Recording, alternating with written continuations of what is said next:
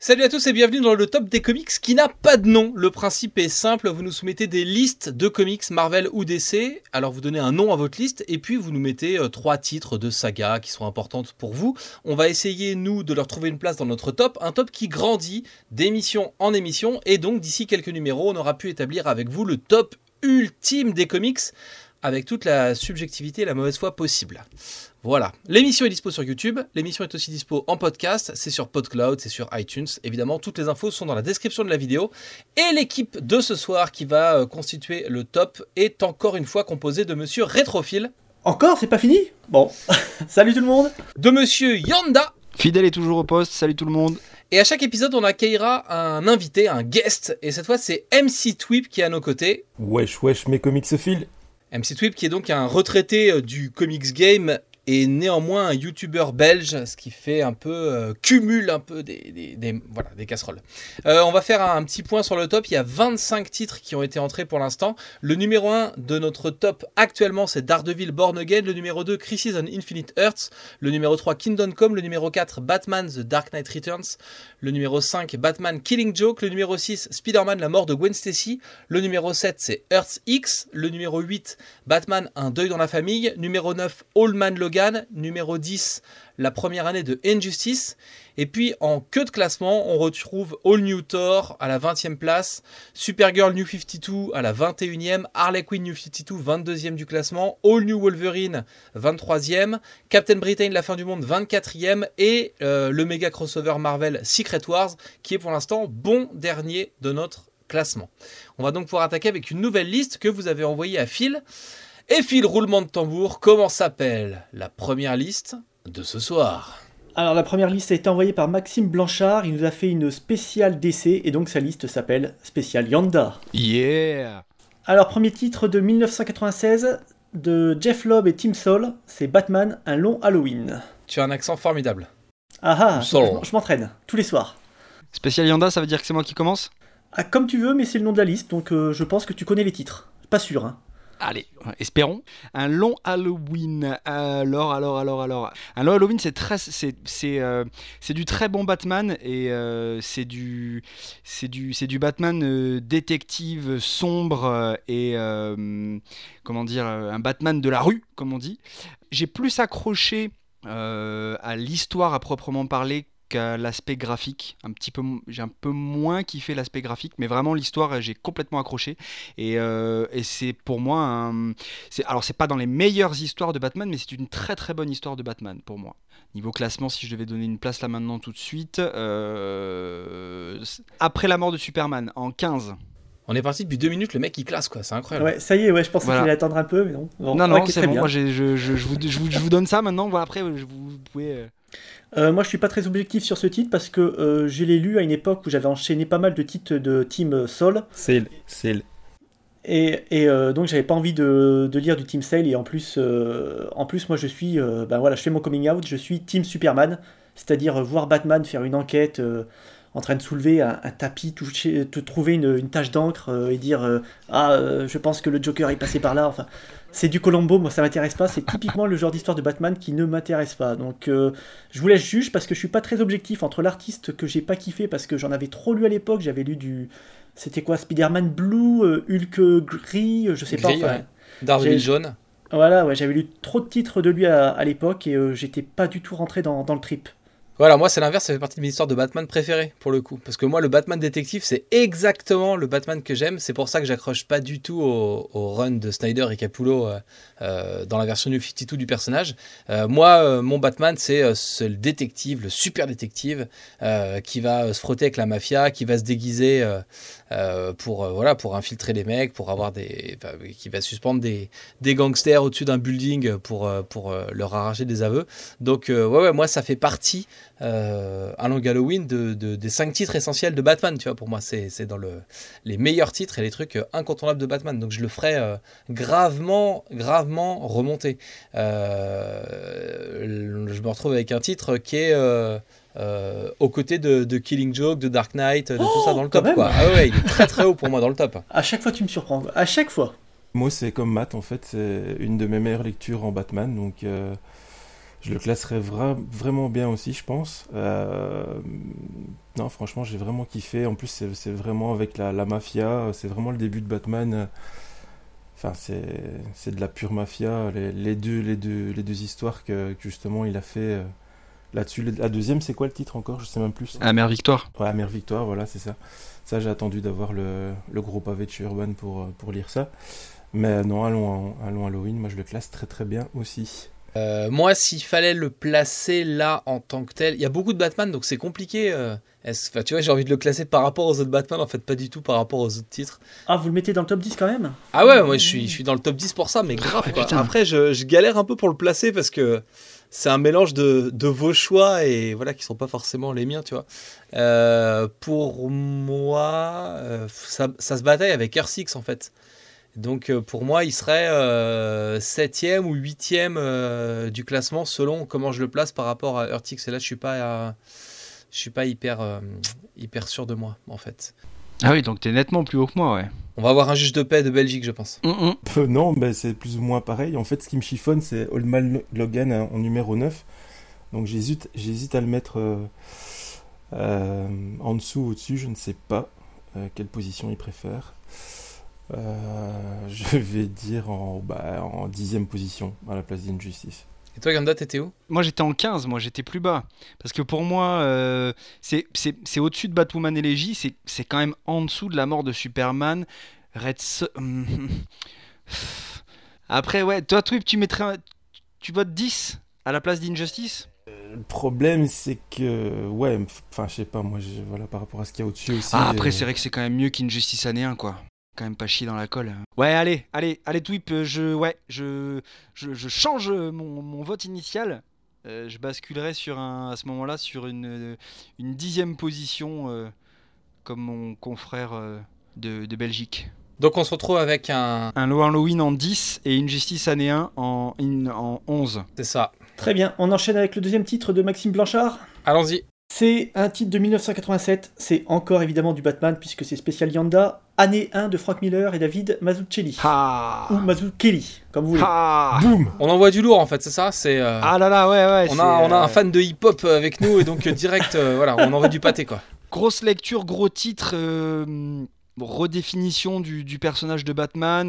voilà, on est, on, est, on est en sortie de, de, de Crisis on Infinite Earth et et on est sur une, espèce de redéfinition du personnage de Batman. On repart sur les bases. On est vraiment voilà sur un récit euh, origine. Comment est devenu Batman et quels, quels ont été ses débuts?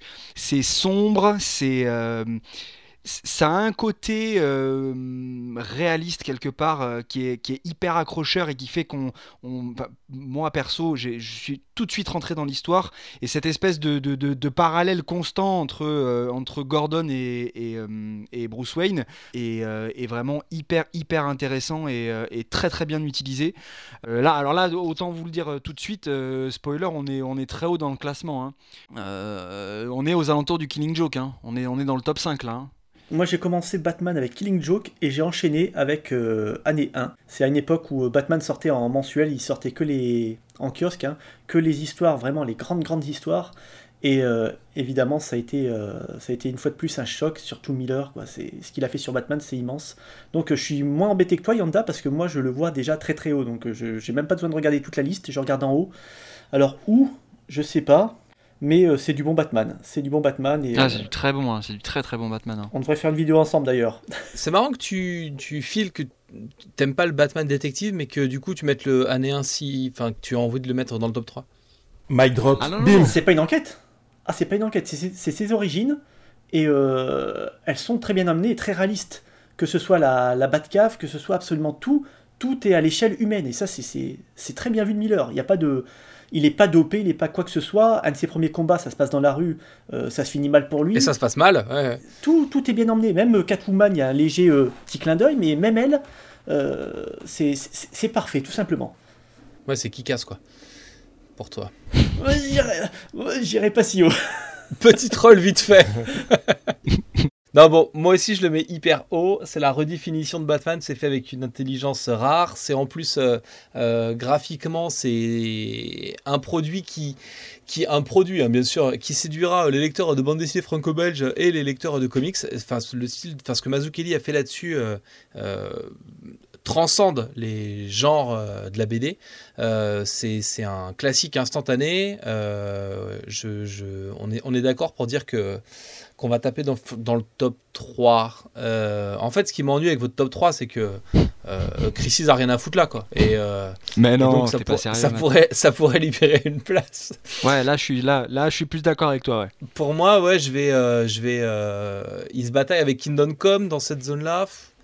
En plus, enfin, ça se lit tout seul. le bouquin est pas épais. quand c'est fini, t'as envie d'y retourner. Enfin, c'est, c'est ouf, quoi. Et puis, ce qui est dingue, c'est de voir la concentration d'infos qu'il y a là-dedans et, à quel point ça a redéfini tout ce qu'on a pu connaître sur Batman derrière, que ce soit dans les films ou euh, dans les dessins animés ou tout. C'est, c'est voilà, hyper euh, canonique, quoi. Important pour le personnage, important pour les comics et kiffant. Alors, par rapport à ce que je vois moi dans le top, euh, quand je vois les cinq premiers, bah, en fait, il va directement numéro 1 parce que.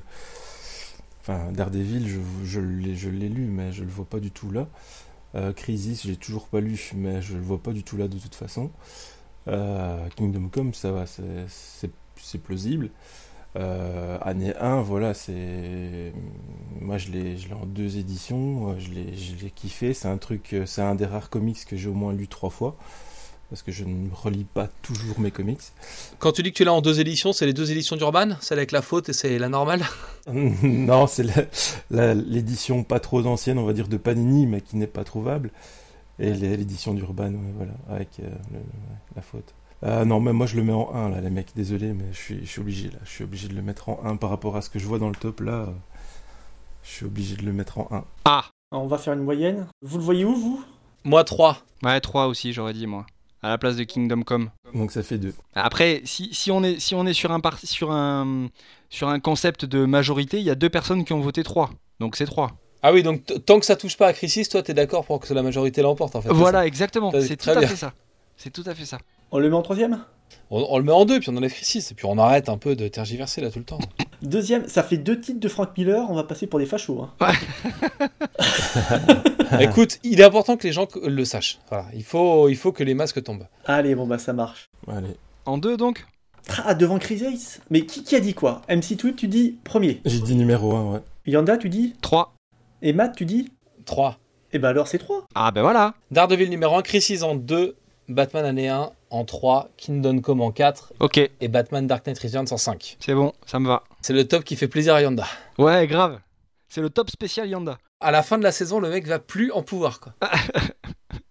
ah non, parce que si tous mes titres euh, placent maintenant, ça veut dire qu'après vous avez le loisir de tous les faire descendre. c'est pas forcément euh, la meilleure des stratégies non plus. quoi. Allez, troisième titre de Maxime Blanchard, spécial Yanda, un titre de 2015, Batman, la malédiction qui s'abattit sur Gotham, de Mike Mignola et Troy Nixey. Euh, alors, euh, merci Maxime pour le choix. Mais alors là, pour le coup, euh, la malédiction qui s'abattit sur Gotham, oh, je vais vous faire une confidence. Ça fait partie des rares titres que je n'ai pas terminé. J'ai vraiment pas accroché du tout. Je saurais même pas en plus vraiment dire pourquoi. C'est mais mais je je sais pas, je j'ai pas, je suis pas du tout rentré dans le truc. Alors en plus, euh, ne l'ayant pas terminé, euh, voilà, si je devais le classer, euh, et ça va, ça me fait mal de dire ça, mais je, on serait, on serait, on serait relativement bas dans les classements. Hein. Moi, je devais en parler dans une vidéo, tu sais, dans un top comics où je parle de mes lectures comics et en général, je choisis des bons titres. Et quand j'ai fini de le lire, j'ai fait bah non, je peux pas en parler parce que j'ai vraiment pas aimé. En plus, moi, j'avais, j'ai acheté le bouquin sans le feuilleter pour pas me faire spoiler, et je pensais euh, tomber sur du Mac Mignola. Je te raconte pas la maison quand j'ai fait quel truc. Oh la déception. Et alors le pire du pire, c'est qu'à la fin, Urban, ils ont mis des bonus et ça devait être un autre dessinateur. Et quand tu vois le mec, comment il assurait, tu te dis, eh ben, non seulement c'est pas Mignola, non seulement c'est pas ce mec, mais, euh, mais c'est ce Troy Nixé, dont je suis vraiment pas fan de ses dessins que j'ai trouvé assez brouillon. Ouais, moi je l'ai lu aussi, et enfin moi je l'ai lu jusqu'au bout quand même. Euh, ça, ça passe, allez, je vais pas dire que c'était mauvais. C'est du, du Mignola, c'est du Cthulhu, en fait, voilà, c'est du monstre à tentacules. C'est du Carlo Tentacule d'ailleurs. et, donc voilà, ouais, ouais, c'est pas, c'est pas le meilleur truc de Batman quoi. Et moi je ne l'ai pas lu en fait. Je viens de survoler euh, vite fait euh, la version numérique euh, que j'ai en ma possession et je l'ai pas lu. Je trouve ça relativement pas beau. Ah. Impossible de classer ça. Ouais, mais si parce que après Vraiment, bon, en, plus je l'ai pas fini, donc je peux pas vraiment monter très très haut dans le classement parce que vraiment le, le, le, truc m'est tombé des mains, quoi. C'est euh, et comme c'était sur un moment où j'avais où j'avais où j'avais pas mal de, de, de, séries et de lectures euh, à lire, etc. J'ai vraiment pas forcé. Autant il y a des fois, je me dis bon vas-y, je l'ai commencé, je le finis, et puis arrive à la fin, tu dis ouais bon ben effectivement c'est pas mieux. Que là vraiment, j'ai zappé et puis je et je sais que le bouquin euh, est dans ma bibli, mais je suis pas sûr de les rouvrir un jour, quoi. Alors pas dernier parce que c'est Batman quand même, mais, euh, mais, euh, mais, 26. Faut pas pousser. 26, ouais. Euh, donc ça le mettrait 27ème. Voilà, c'est ça. Touche pas à Batman. Pas dernier Batman, quand même. Et eh ben c'était le dernier titre de la liste. Merci Maxime. Et donc on a fait une spéciale DC, on va faire une spéciale Marvel maintenant avec la liste de Valdec qui nous envoie une liste qui s'appelle Hulk est le plus fort. Et on commence avec 2009, Planète Hulk de Greg Pak et une longue liste de dessinateurs. C'est lui-même qui le dit, hein. c'est pas moi qui ai eu la flemme de les chercher. C'est Planet Hulk, c'est intéressant comme histoire parce que le concept de bousculer le. Enfin, l'histoire c'est euh, Hulk était trop dangereux, euh, euh, les super-héros Marvel se sont réunis, l'ont foutu dans une capsule spatiale pour l'envoyer dans l'espace, et en fait, il, devait être sur une planète habitable mais, mais, mais, vierge de toute civilisation, et en fait, il arrive sur une planète où il, où il y a des jeux, de, un peu des jeux du cirque, et il va devenir une sorte de gladiateur de l'espace, et il va, avec son équipe, réussir à s'affranchir, à récupérer sa liberté. donc c'était intéressant de sortir un peu Hulk de, son, de ce concept habituel, où il n'est pas gentil, et puis euh, il casse des villes, et puis euh, l'armée lui court après, tout en créant une nouvelle saga un peu euh, space opéra. Et puis il y avait beaucoup d'influences un peu, un peu Moebius, un peu José Ladrone, un peu euh, plein de trucs euh, de Space Up. Pour le coup, sur le, sur le papier, c'était hyper intéressant. Euh, j'ai essayé de le lire trois fois. J'ai pas réussi trois fois à le finir. Euh, je sais pas pourquoi. Il y a quelque chose qui fait que j'accroche pas. Et j'ai beau avoir un a priori hyper positif sur le titre, l'idée, ce qu'on a voulu en faire, j'arrive pas à, à, me concentrer sur ce titre. Et je sais pas si dans la liste il y a la suite de cette saga, où là pour le coup c'est débile. Donc que penser d'une série qui partait bien, que j'ai du mal à lire et qui débouche sur une conclusion débile? Je, je ne sais pas, mais, mais je ne vois pas ce top, euh, enfin je ne vois pas ce titre dans, la, dans les 15 premiers du classement. Euh, je trouve que c'est une des meilleures histoires de Hulk au contraire, parce qu'ils l'ont sorti un petit peu du schéma habituel où il se promène dans la rue, il s'énerve et il tape tout le monde. Là on est d'accord. J'aime bien le côté gladiateur. Euh, il y a quelques petites surprises, des personnages euh, qu'on s'attendait pas à voir là qui sont là. Euh, c'est une autre vision de l'espace aussi, parce que d'habitude on voit toujours les cris qui se tapent sur la gueule avec les, les Skrulls. Et là, ils nous ont montré une planète, une planète un peu différente, un peu plus sauvage. La conclusion, alors je parle pas de la suite, mais la conclusion, je l'ai trouvé un petit peu rushée, genre bon bah maintenant, t'as bien joué avec Hulk, Greg Pak, faut nous le rendre. C'est vraiment euh, expédié en trois pages, mais sinon toute l'histoire en elle-même, euh, je l'ai trouvée passionnante et ça fait partie, une fois de plus, euh, des bouquins que je recherche, c'est-à-dire où à chaque fin de chapitre, tu te dis qu'est-ce qui va se passer la prochaine fois? Et pour là, ça, fait le taf pour ça. Moi, j'ai, moi, Hulk, en fait, c'est pas du tout mon perso préféré chez Marvel. J'ai entendu que du bien de Planète Hulk. Franchement, que du bien. C'est parce que t'as pas écouté ce que j'ai dit, du non, bah non, enfin, ouais, enfin, non. en tout cas, oui. Mais que du bien quand même. Donc Planète Hulk, ça me tentait, j'ai vraiment envie de, vraiment envie de l'acheter, mais je l'ai jamais acheté. Donc est-ce que c'est un signe du destin? Et Yanda, t'as pas lu, je suppose? Non. Ah mince, qu'est-ce qu'on en fait, Matt? Euh, bah, Je sais pas où est-ce que tu mettrais ce titre, du coup, puisqu'on est les deux seuls à l'avoir lu? Euh, je veux bien le mettre en 15ème position, tu vois. Ça serait le plus bas que je puisse aller, je pense. Ah ouais, bah moi je voulais te faire un cadeau et moi je le mettrais, je pourrais, je pourrais le mettre, au moins pour l'intention et la façon dont c'est fait, entre Injustice et Punisher à la fin, donc en 13ème position. C'est quand même bien classé. Je ne suis pas d'accord avec toi, Matt. Pourquoi bah, Je le voyais plus bas que ça. T'as bien aimé, mais tu le verrais plus bas que ça. Ah oui, tu voulais pas toucher à Asgard Saga bah non, c'est que je préfère largement lire le Punisher la fin. Ouais. Injustice, moi j'ai adoré, je me demande ce qu'il fait en 12 position, les gars, vous me décevez. Bah, regarde Euh, ce qu'il y a au-dessus. Hein. Bah oui, il y a Long Halloween. Il était bien classé et c'est à force de rajouter des trucs au-dessus qu'il est descendu. Mais euh, Euh, donc, tu le mets où, toi, tu m'as dit? Euh, pff, dans ces eaux-là, ouais, entre euh, niveau d'Injustice et de Punisher à la fin. Ok, on va dire que tu le mets en 12 position. Moi, j'avais dit que je le mettais en combien? 15e Donc le top est devenu incohérent. Le mec qui a bien aimé la série, il la met en 15. Celui qui a pas aimé le met en 12. C'est c'est devenu n'importe quoi. En fait, on ne sait plus noter. C'est Mais non, c'est parce qu'il y a tellement de trucs que je préfère avant.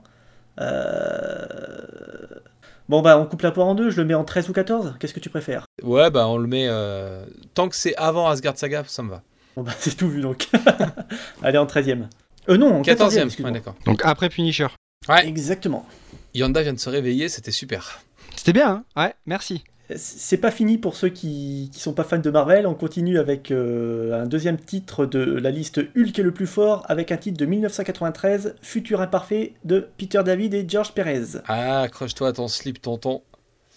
Futur Imparfait, ça a été un de mes gros, gros, gros kiffs quand c'est sorti en, récit complet et quand j'étais petit et je l'ai lu et relu et tout. Et en fait, euh, il y a une scène. Alors, Futur Imparfait, c'est Hulk qui se retrouve emmené dans le futur parce que dans le futur, Hulk va devenir méchant, il va devenir un tyran qui s'appelle le Maestro. Et donc, euh, il y a toute une nouvelle génération qui va chercher Hulk dans le passé pour que le Hulk d'aujourd'hui, du aujourd'hui des années 80, affronte le Hulk du futur et, voilà, et gagne. Et du coup, il y a une scène où on voit Rick Jones vieux euh, euh, dans une piole, et en fait, tous les super-héros sont morts, et il y a euh, à burne de caméos et de détails et tout. Et enfin, je pense que j'ai étudié ces deux pages à la loupe pour essayer de trouver les détails, les trucs et quel personnage c'était et que moi j'avais trouvé. C'est les secrets que moi j'ai découvert et que les autres savaient pas et tout machin. Et ouais, ouais, j'avais kiffé ce truc-là quand, quand c'est sorti.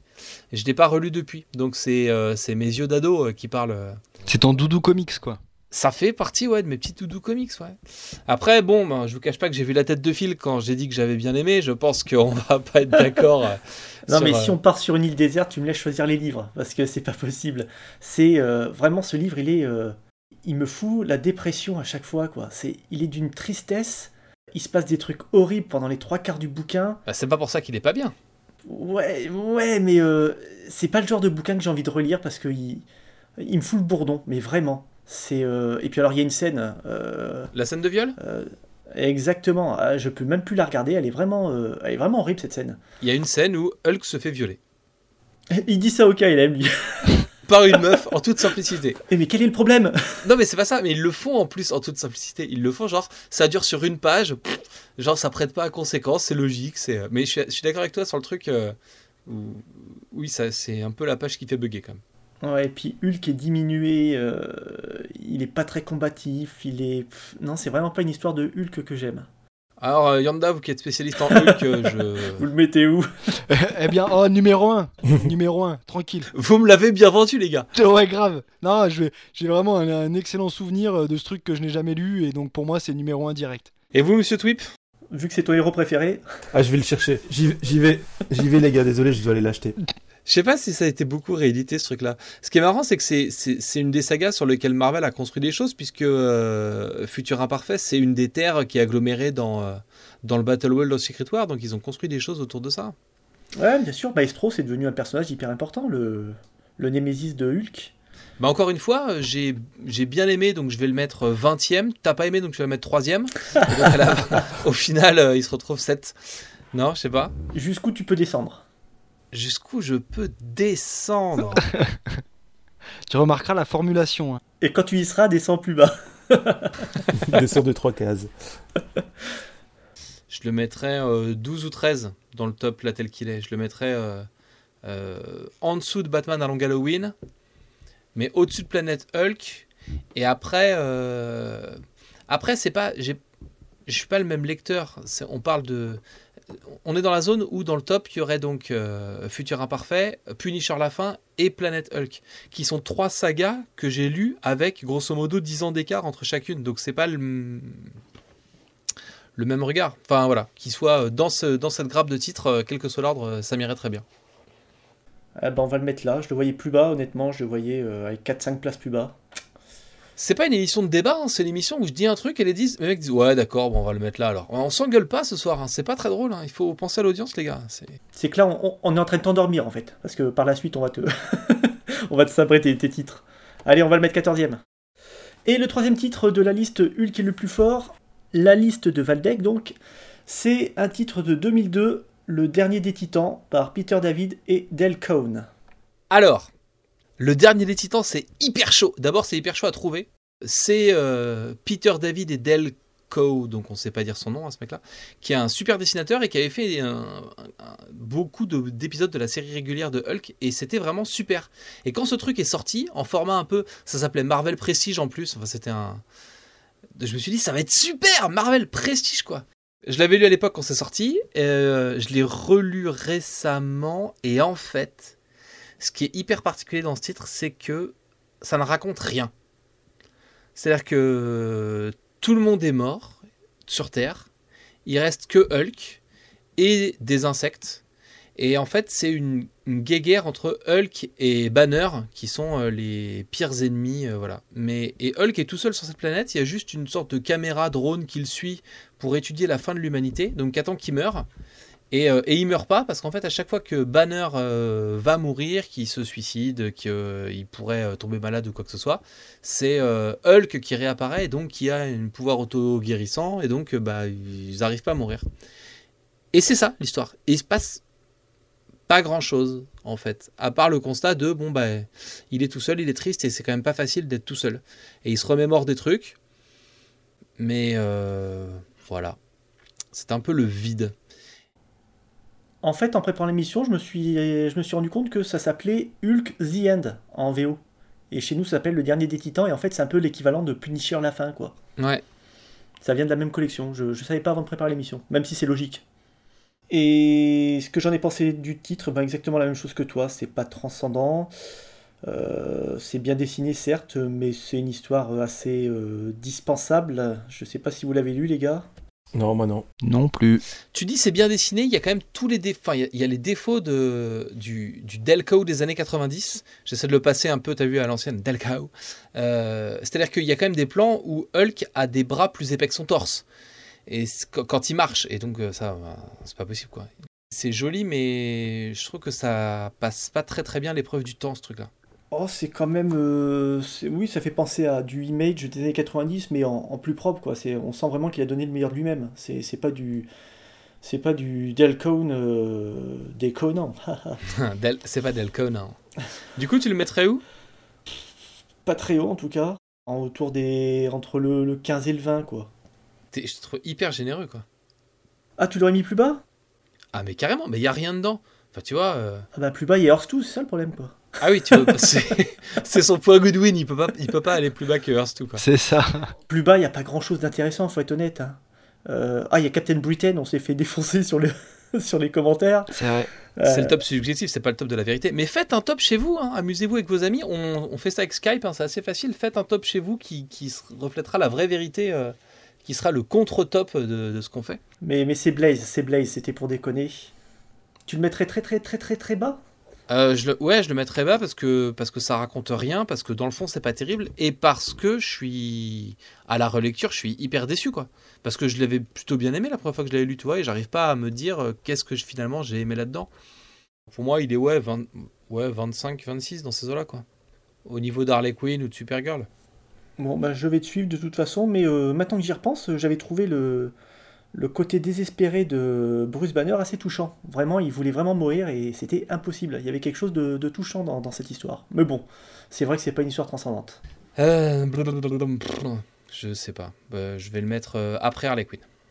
En 27 donc.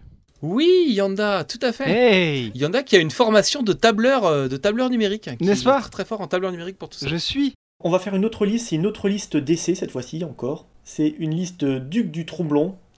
Les Outsiders, c'est une spéciale New 52. Et le pre- premier titre, c'est Swamp Thing de Scott Snyder et Yannick Paquette. Alors là, par contre, les gars, je vous laisse faire complètement parce que j'ai pas lu ces titres. Euh, je les ai considérés comme étant euh, secondaires et mineurs. J'ai peut-être eu tort. Mais bon, alors Swamp Thing, est-ce que c'est numéro 1, est-ce que c'est numéro 30 Secondaire, pourquoi secondaire, Phil? Juste par curiosité. Par rapport à. Je veux dire, secondaire par rapport à quoi? Il y a pas de cap. Y a pas de cap, ouais. Ouais, il fait pas partie de la Trinité. Euh, ça, ça tombe à une époque où euh, le reboot de DC, j'en avais un petit peu rien à faire parce que j'avais pas envie de, de, revoir des nouvelles origines. Donc j'ai dit, je vais suivre les gros héros euh, dépenser mon argent ailleurs, chez Marvel, dans les mangas, et puis euh, chez DC, prendre uniquement l'essentiel. Et pour moi, Swamp Thing, il faisait pas partie de l'essentiel, alors que c'est un personnage que j'aime beaucoup, j'ai pas mal de bouquins de lui, notamment à l'époque Alan Moore. Mhm. Mais euh, Swamp Thing, New 52, j'avais pas vu à l'époque, c'était dessiné par Yannick Paquette, parce que j'aurais peut-être pris sinon, mais je suis complètement passé à côté. J'ai même pas feuilleté une seule page de ce livre. Eh ben, pour donner mon avis sur ce titre, j'ai j'ai eu un peu peur. Alors je l'ai lu sur le tard, je l'ai pas lu euh, dès sa publication euh, par, Urban, je l'ai lu un petit peu après. J'ai tout fait parce qu'il faut savoir en fait que cette série, la série Swamp Thing euh, New 52, est une série alors qui au départ euh, commence en, faisant quelques références dans un espèce de, d'histoire commune avec la série Animal Man. Et, euh, les, deux séries finissent par un espèce de crossover géant et sont vraiment vraiment connectés en fait. Euh, ce, qui, qui fait sens puisque et les personnages d'Animal Man et le personnage de Swamp Thing entre autres sont des personnages à la base issus de l'univers de Vertigo euh, euh, et, ils ont été intégrés, ils, ont fait partie des quelques personnages de, l'imprint Vertigo à être intégrés à l'univers DC au moment des New 52. Alors Yanda, le deuxième titre de la liste, c'est Animal Man New 52 de Jeff Lemire et Travel Foreman. Est-ce que tu veux faire un, tir groupé? Bah, on peut faire un tir groupé, ouais, parce que, parce que mon avis est grosso modo le même pour les deux. Euh, j'ai eu j'avais un peu peur parce que j'ai pas du tout aimé la version de John Constantine New 52 par rapport à la version du personnage Vertigo. Tiens donc. Euh, c'est étonnant, n'est-ce pas? Qui le cru? Euh, Parce que, euh, parce que voilà, vraiment, euh, le, personnage, pour euh, rester euh, soft et pas trop pointilleux, a été vraiment édulcoré au possible. Oh, tu dois pouvoir dire dénaturé là, je pense. Ouais, voilà, on, dénaturé, on, pourrait tendre vers ça. Et donc c'est pour ça qu'après avoir lu John Constantine New 52, je me suis dit, oh là là, s'ils ont fait pareil sur Swamp Thing Animal Man, c'est chaud. Et, et en fait, bah, à force d'en entendre pas mal de choses dessus, alors à la fois du bien, à la fois du bof, à la fois du moins bon, je me suis dit, ah, bon, allez, il faut laisser sa chance au produit. Et ben en fait, euh, j'ai trouvé ça très cool. Euh, alors les deux séries, pour le coup, les deux séries, aussi bien Animal Man que, euh, que Something, arrivent à garder cet esprit vertigo, sombre, adulte, euh, suffisamment tourné vers le vers l'horrifique euh, et, euh, et, à la fois avec des histoires hyper intéressantes, hyper développées. pour Swamp Thing, je trouve que Scott Snyder arrive à faire un, surtout dans le premier tome en fait, arrive à faire un, bon juste milieu parce que c'est pas vraiment un reboot du personnage, puisqu'il fait justement allusion à, certaines, euh, à certains événements d'histoire écrites par Alan Moore, donc avant. Euh, mais en même temps, le personnage est un peu retravaillé et, euh, et on est sur un, sur un Alec différent. Et, mais le, le, le, juste milieu est très bien dosé. Et, et l'histoire est cool, donc pour ça c'est très bien. Ça fonctionne hyper bien avec Animal Man, qui pour le coup, Animal Man, j'ai découvert avec les New 52, je suis très très très intrigué. J'ai vraiment envie de lire ce qu'a fait Grant Morrison sur ce personnage. Euh, mais du coup, je l'ai découvert avec Inu Fifitou et j'ai vraiment accroché et au perso et à ses histoires. Parce que euh, voilà, le père de famille qui a des, euh, super pouvoirs, qui est une superstar, qui est un peu retraité et qui en fait bah, découvre par la force des choses que sa fille a un peu les mêmes genres de pouvoirs que lui, sauf qu'elle est pour le coup beaucoup plus puissante et que ça peut attirer des problèmes euh, et après se passe tout un tas de choses. Euh, voilà, cette notion de, de, de, famille, de valeur qui est hyper forte chez Animal Man et hyper bien traitée euh, par, par Jeff Lemire, c'est c'est une série très cool aussi. Et ce qu'ils en ont fait au niveau de ces deux séries-là, pour moi, en fait, c'est compliqué c'est pour ça que je disais que je, préférais faire un tir groupé, parce que c'est compliqué de juger une série pour les New 52, c'est compliqué pour moi de juger une série sans juger l'autre. Les deux sont sur un niveau équivalent, ce sont de bonnes séries, de très bonnes séries, et qui en plus de ça fonctionnent hyper bien ensemble de ce qui en a été fait par Jeff Lemire et Scott Snyder. Et tu peux lire l'un sans l'autre ou pas? Les premiers tomes, oui, pas les derniers. Ah, ok. Euh, c'est un crossover géant en fait. C'est pour moi les titres vraiment vertigo de DC, de l'univers DC. Et euh, parce qu'elles sont un petit peu à part, Euh, mais elles fonctionnent très bien ensemble et, ce sont de, chouettes séries. Pas des classiques, on n'est pas sur du, classique classique, mais, euh, euh, on est pour moi sur, un, très bon 10. Euh, je les ai lus et en fait à ce moment-là j'écoutais beaucoup les podcasts de Comics Blog qui étaient vraiment à fond sur ces, sur ces titres-là et je me suis dit waouh ça doit être hyper génial et typiquement ça ne fonctionne pas sur moi. Je suis imperméable à tout ça. Euh, le dessin d'Yannick Paquette sur Swamp Thing, ok c'est cool. L'histoire de Swamp Thing et les multiples références, euh, je me suis dit, euh, déjà c'était mon premier contact avec les New 52, je me suis dit ben, finalement leur reboot est foireux. Animal Man, tout, tout ce que Yanda aime, je l'aime pas. et l'histoire avec sa fille et tout, ça marche pas. Et je trouve ça assez laid, euh, globalement. Donc euh, voilà, ça m'intéresse pas. Je suis allé jusqu'au au bout de la conclusion. Je trouve que l'antagoniste est, plutôt cool, mais que, mais que tout ça est un peu facile. Et euh, ouais, ça, ça marche pas du tout sur moi. Du coup, je le mettrais pour moi après Batman et Ligi. Donc numéro 20 entre, entre Batwoman et Ligi et Superman Identité secrète. C'est dur. Non, c'est sincère, Yanda. Je parle avec le cœur, d'accord? Mon but, c'est de pas de vous blesser, Yanda. C'est de vous remettre sur le droit chemin. C'est dur. Bah si, ça fonctionne bien, Animal Man avec sa fille, c'est cool. Alors l'aspect graphique sur Animal Man, je, te rejoins parce que les, premières pages, euh, heureusement que j'ai- bien accroché à l'histoire, euh, parce que c'est vrai que graphiquement, c'est très spécial. C'est très spécial. Et quand, euh, quand des gens me disent non, c'est c'est, euh, absolument dégueulasse à lire et je, je, je n'y arrive pas, je, je peux tout à fait le comprendre. Parce que c'est très particulier. C'est là où tu as raison. Ils, ils remettent de la patte vertigo, en fait, dans cet univers. New 52, ils gardent euh, Complètement, un côté un peu brut et un peu underground et un peu euh, complètement. indé, quoi. Hmm. Donc, donc 20e non. Mais, mais donc 20 et 21e alors, parce qu'on classe les deux titres différemment. Ouais. Swamp Thing et Animal Man ensuite. Mais ouais, ouais, moi je mettrais ce duo dans ce coin-là, quoi. Non, non. Mais du coup, si on est que nous deux, ça veut dire que ça va être une moyenne. Hein. Ça veut dire bagarre. Ça veut dire bagarre. Ouais. Du coup, toi, t'étais où? Moi, j'étais à 10-11, moi. Tu le mets avant Long Halloween. Putain, les mecs, Ah ouais, non, quand même. Ah non, merde. arrêtez de déconner. Ah, bah, mais alors vraiment juste après, hein. Juste après. Donc avant Red Son. Ouais, ouais. Ah ouais, avant Redson, ouais. Juste après un Long Halloween, donc il serait euh, 12 et 13. 12 et 13, ouais. 12 et 13, je, je concède, ok. Donc il se retrouve 16 et 17 si on fait la moyenne de ce qu'on faisait. Bah par rapport à moi, oui. si tu parlais uniquement en moyenne. Euh, 12, 13, et toi t'as dit quoi 20, 21 Euh, Moi j'ai dit 20-21, ouais. Et ben ça fait 16, ouais, 16, 17. Ouais, ça fait 15, 16, quoi. Le premier chiffre c'est toujours un chiffre pair, donc ça fait 16-17. Mais c'est bien essayé, t'as raison.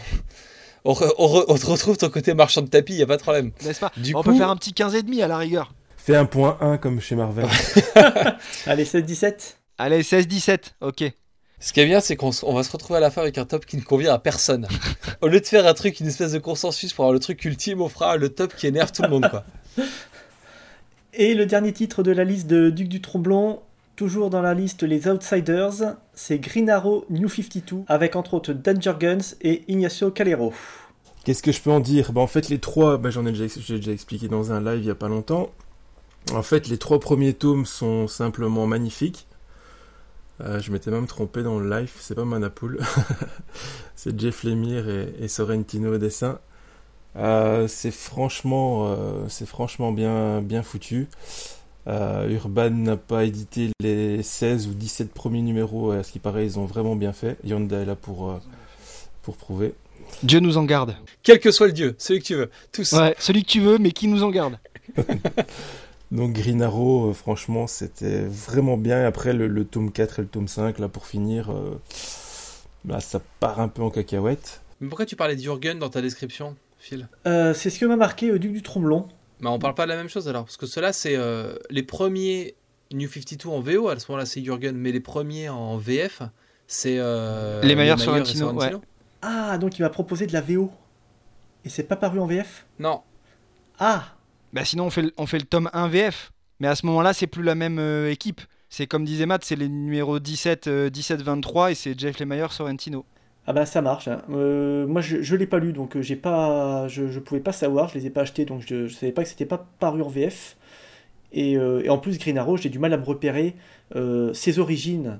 Euh, c'est c'est du New 52, c'est avant New 52. Mais non, mais il y a une série télé qui t'explique ça très bien. Bon, admettons que j'ai un petit peu de goût et que je regarde pas cette série télé. Euh, T'as raté ta vie, Phil. T'as raté ta vie. Mais donc oui, pour répondre à ta question, de New 52, le personnage de Green Arrow est rebooté. Oui, mais est-ce que c'est euh, l'histoire où on voit il atterrit sur l'île et compagnie, ça en fait partie ça ou c'était à part? Ça en, ça en fait partie, ouais. Ah d'accord, ok. Parce que ceux-là j'aimerais bien les avoir, j'arrive pas à les trouver. C'est quoi C'est quel tome? C'est, euh, Tome 1, 2, 3. Ah bah on va parler de ça alors, je les ai pas lus.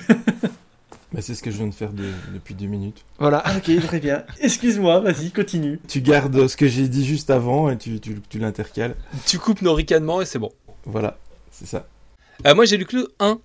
Et j'avais bien aimé, j'ai acheté le 2. Et après, j'ai jamais pris le temps de, de lire la suite. Et puis, j'ai perdu le fil. Et donc, pour lire le 2, il fallait que je relise le 1. Et puis, donc, j'ai rangé le 2. Et voilà, j'en suis là.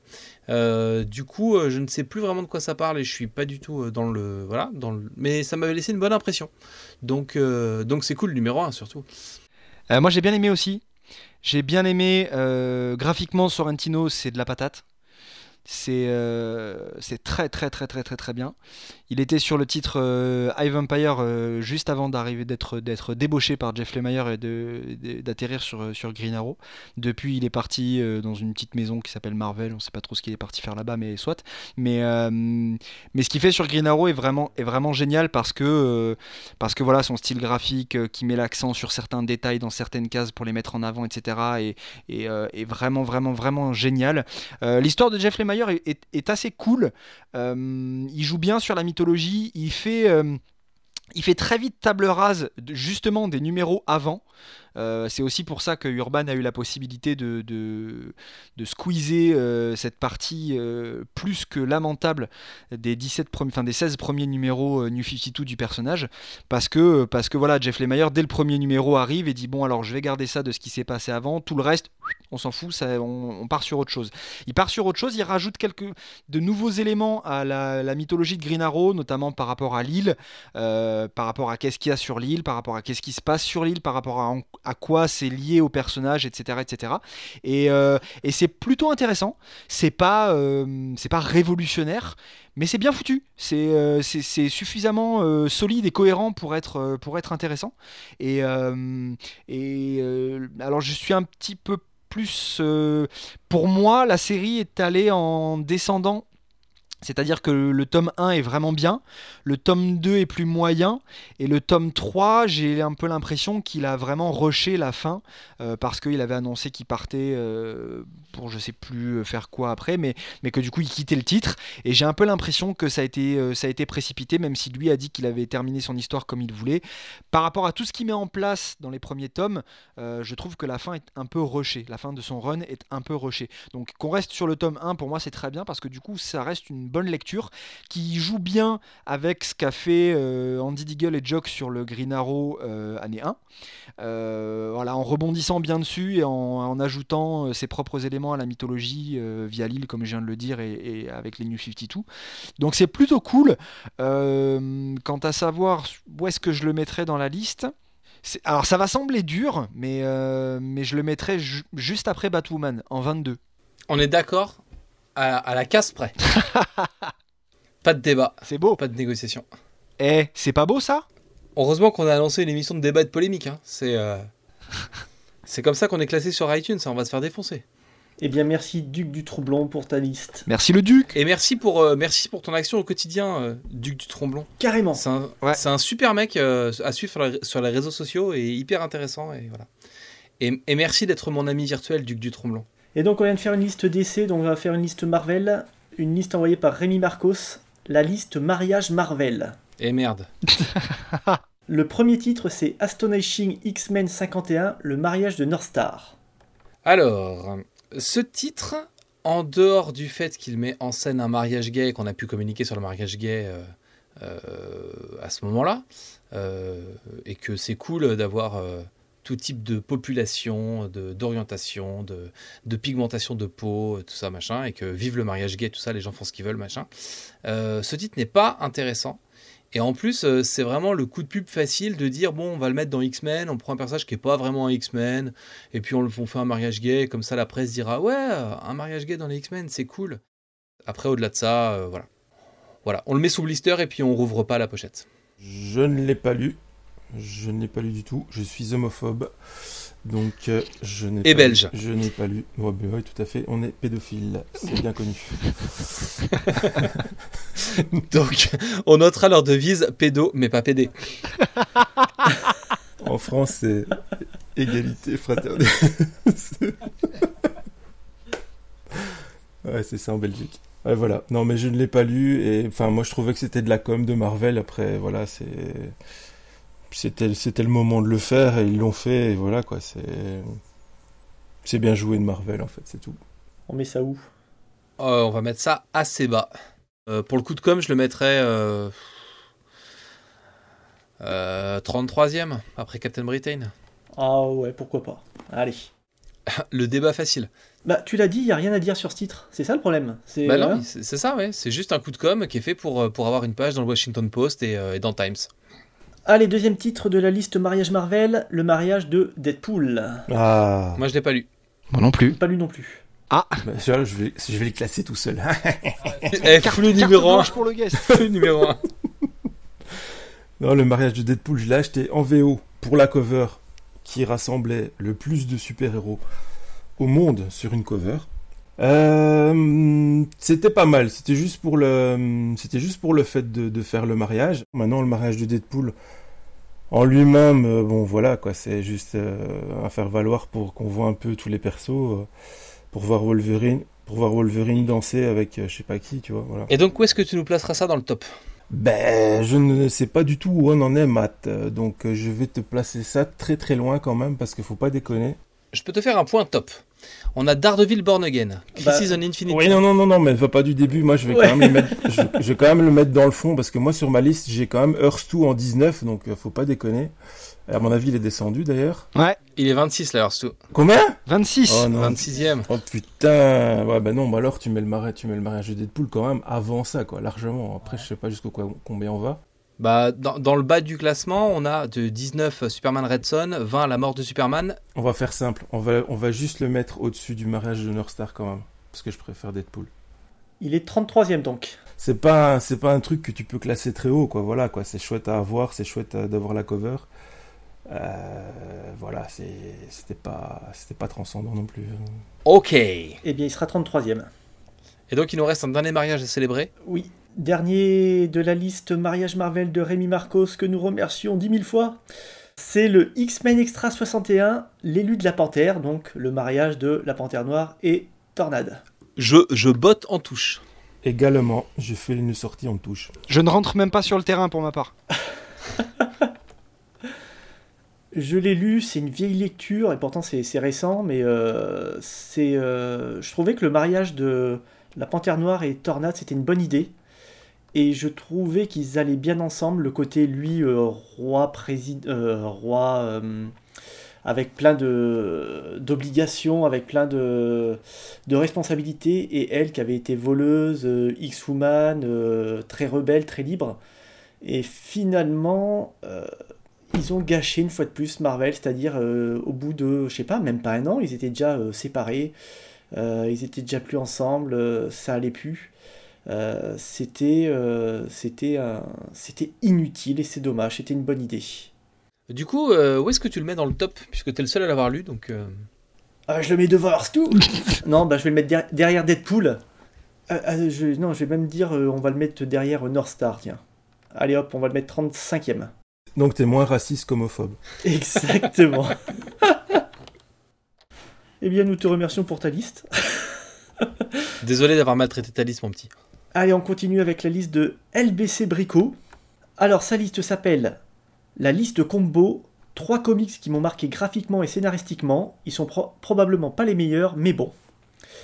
2005, House of M, des dessins très réussis et un scénario épique de Brian Bendis et Olivier Coppel.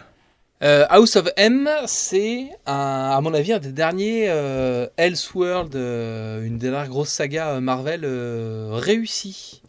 On, fait une variation autour de l'univers, on redesign tout le monde, on redéfinit les rôles. C'est un événement qui va avoir des vraies conséquences. Et des vraies conséquences chez Marvel, ça veut dire que pendant au moins trois ans, waouh, ça va, avoir des conséquences.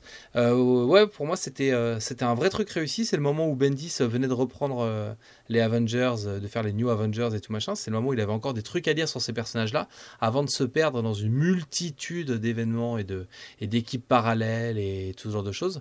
moi, je garde un, assez bon souvenir de cette de cette saga. Et donc, je pourrais être assez généreux avec ce titre et le placer entre quelque part entre le 10 et le 15 de notre top actuel. Il se passe quoi déjà là-dedans? C'est euh, la sorcière rouge qui annule. Euh, qui... Il y a la création d'un nouvel univers et, du coup toute la famille de la sorcière rouge, donc Magneto, Vif Argent et la sorcière rouge sont à la, à la tête euh, de, ce, de, ce, nouvel univers. Et en fait, il faut essayer de comprendre comment est-ce que ce truc-là a été créé et, pourquoi la sorcière rouge a fait ça et est-ce qu'elle l'a fait toute seule et, et est-ce qu'elle sait même qu'elle l'a fait ou est-ce qu'elle est vraiment manipulée? Et c'est ça le fond de, la trame de l'histoire. Et quelles sont les conséquences que ça va avoir derrière? Et c'est là où elle prononce euh, euh, No More Mutants c'est où euh, elle réduit drastiquement le nombre de mutants de l'univers Marvel. D'accord, en fait c'est le prélude au Marvel qui a suivi ans, pendant 10 ans, dans les 10 années qui ont suivi. Je suis même pas sûr que ce soit. Ouais, je crois que c'est avant Civil War. ah, c'est juste avant, ouais. Juste Donc il y a Civil War, après il y a Secret Invasion, après tu as Siege, après tu as Fear Itself. Euh, ça, commence à être la débauche à ce moment-là. Euh, moi, je l'ai lu très tard. Je l'ai acheté en select, un truc euh, comme ça, quand c'est sorti en select. Pour le lire, en fait, parce que je l'avais pas. Mais j'ai pas un souvenir, voilà, c'est un peu comme Phil, j'ai pas du tout de souvenir de, ce truc. Les dessins sont, magnifiques de Coppel. voilà, le, plus de mutant de, de, la sorcière rouge est magnifique. Le, monde euh, sur le côté est, magnifique aussi, mais euh, bon voilà, j'ai pas, j'ai pas plus accroché que ça. J'ai pas un souvenir euh, impérissable du truc en fait. Mais c'est marrant parce que je me souviens avoir bien aimé le début et c'est justement, j'arrive pas à resituer la fin et c'est pour ça que ça me met le, doute sur le sur l'endroit où je vais le mettre dans le classement parce que je te dis, ça fait plus prélude à, l'univers Marvel que qu'une véritable saga en fait. Non, mais grosso modo, euh, euh, c'est une période aussi où Marvel a beaucoup fait ça. C'est-à-dire qu'on avait des pitchs euh, qui, qui, qui, pouvaient être intéressants et sur lesquels on pouvait développer des choses. Et et dont on savait pas quoi faire, il fallait tout rusher parce que euh, l'événement qui arrivait derrière, euh, euh, il fallait commencer à l'installer et donc il fallait balancer un truc tous les tous les 8 mois et tout ça machin quoi. Bah, Secret Invasion c'est pareil quoi, le pitch est mortel et en fait l'histoire est nulle. Shadowland c'est pareil, c'est vraiment la mode à ce moment-là quoi de balancer des idées un peu géniales pour, pour faire des événements et puis finalement une fois que tu as passé l'idée, et eh bah tu sais pas quoi en faire quoi et donc pour la bagarre et on passe à la suite. Je vais te dire pourquoi je suis passé à côté, je pense. C'est parce que euh, ce House of M, il est coincé entre les X-Men de Morrison, qui était énorme, et le Civil War de Mark Millar, qui était énorme. Et euh, bah, il fait, à côté, à côté de, ces deux titres, il fait vraiment petit. Il fait vraiment petit. Et euh, je pense que j'ai un problème avec ce titre, c'est que je, je, le compare, alors que je devrais pas, mais je le compare aux autres alors que je devrais le prendre comme une œuvre à part, mais euh, j'arrive pas. C'est pour ça que depuis tout à l'heure je te dis c'est un prélude. J'arrive pas à me dire que c'est une vraie saga de Marvel. Pour moi, c'est juste euh, une saga à, ranger avec toutes les, autres sagas qu'ils ont enchaînées euh, Fear Itself, Siege, etc., etc. En fait, là où je vais te donner raison aussi, c'est que c'est une saga qui s'inscrit dans autre chose. C'est-à-dire qu'elle s'appuie sur ce qui s'est passé avant et qu'elle aura des conséquences pour la suite. Mais en elle-même, elle, tient difficilement debout, quoi, parce qu'il va te manquer plein d'éléments pour comprendre cet univers-là. C'est pas une BD que tu peux prendre de façon euh, indépendante, la lire euh, et, passer un bon moment, quoi. Je pense aussi sincèrement que c'est quand même un des meilleurs crossovers de Marvel ces dernières années. Enfin, dans ce qu'on peut, si on pouvait classer tous les tous les crossovers, tu vois. Tu le mettrais où celui-là, par exemple? Dans le top qu'on a ici maintenant? Bah, en fait, il n'y a pas beaucoup de crossovers Marvel pour l'instant. Il y a Secret Wars, regarde vers le bas. Ouais, ben non, tu peux le mettre quand même au-dessus de Secret Wars. Je l'aurais mis vers les 20e places, moi, tu vois. Ouais, voilà, ouais. 20e. Non, je sais pas, qu'est-ce que t'en fais, toi, Matt? Moi, je l'aurais bien mis en 21e place. Parce que, bon, euh, la mort de Superman, euh, respect, quoi. Euh, ouais, moi j'aime pas trop la mort de Superman et j'aime bien Batman et Ligi, donc pour moi déjà là il y a un truc qui est à l'envers à cet endroit-là. Mais oui, pourquoi pas? Bon bah c'est pas catastrophique, hein. LBC Brico il va être assez content je pense on a mis une de ses meilleures sagas en 21 e position, c'est pas mal. Mais en fait, ce qui, est, compliqué, c'est que les gens nous proposent beaucoup de séries euh, sur lesquelles il y a des choses positives à dire. Si on avait beaucoup de merde, euh, on aurait beaucoup plus de séries euh, bien classées. Mais là, en fait, comme les gens nous proposent plutôt des sagas qui sont, cool et sur lesquelles il y a des, des plein de points positifs, bah, tu, si, si t'as que 40 bons titres, le 39e du top, ça reste un bon titre. Donc, euh, donc vu les titres qui ont été proposés, 20e euh, place euh, sur 38, ça a l'air d'être une mauvaise note, mais comme il y a beaucoup plus de bons titres que de mauvais titres qui ont été proposés, ça reste une, classification assez sympathique. Voilà, c'était la minute comblage de maths. On enchaîne avec le deuxième titre de LBC Brico, c'est Shazam de Geoff Jones et Gary Frank. Un reboot bien mené et mon dessinateur préféré. J'ai envie de dire aïe. Alors pour moi, Shazam, c'est le, titre de la hype. Euh, c'est le titre sur hypé, ça va être mortel, ça va être machin. Et euh, ouais, c'est bien quoi. Alors je, je, suis beaucoup moins fan que lui de Gary Frank, euh, mais ça date d'un traumatisme que j'ai eu quand il est arrivé sur les titres Willstorm et que, et que du coup il avait un style un peu réaliste et il débutait, c'est-à-dire que les yeux étaient pas souvent bien placés dans les visages et il passait après Campbell ou des mecs comme ça, donc moi ça me piquait un peu. Euh, donc je suis pas hyper fan de Gary Frank. Je, je, je trouve que la série euh, autour de Shazam était euh, surhypée. Et, euh, et puis je suis trop vieux pour m'identifier à un enfant de 8 ans qui devient un super-héros maintenant, je pense. Je serais pas aussi dur que Matt. Toujours. Parce que pour moi, alors le, le seul, la, seule vraie déception que j'ai avec, avec Shazam, si tant est qu'on puisse appeler ça une déception, c'est que pour moi, ce, ce, ce titre est un très bon prélude à une série Shazam. Et sauf qu'on a pour l'instant jamais eu de, série Shazam derrière. Euh, mais, euh, mais après, je, trouve que ça fonctionne bien. Euh, ce que fait Geoff Jones avec le perso. Je, j'aurais aimé un petit peu plus au niveau de la Shazam Family. Là, on est vraiment très très très en surface par rapport à ce qui avait été fait euh, avant. Euh, c'est dur, c'est dur de comparer euh, le Shazam New 52 avec le Captain Marvel pré New 52 parce que c'est vraiment, c'est vraiment différent pour moi. Mais Shazam de Geoff Jones, Gary Frank, c'est quand même euh, c'est quand même solide quoi.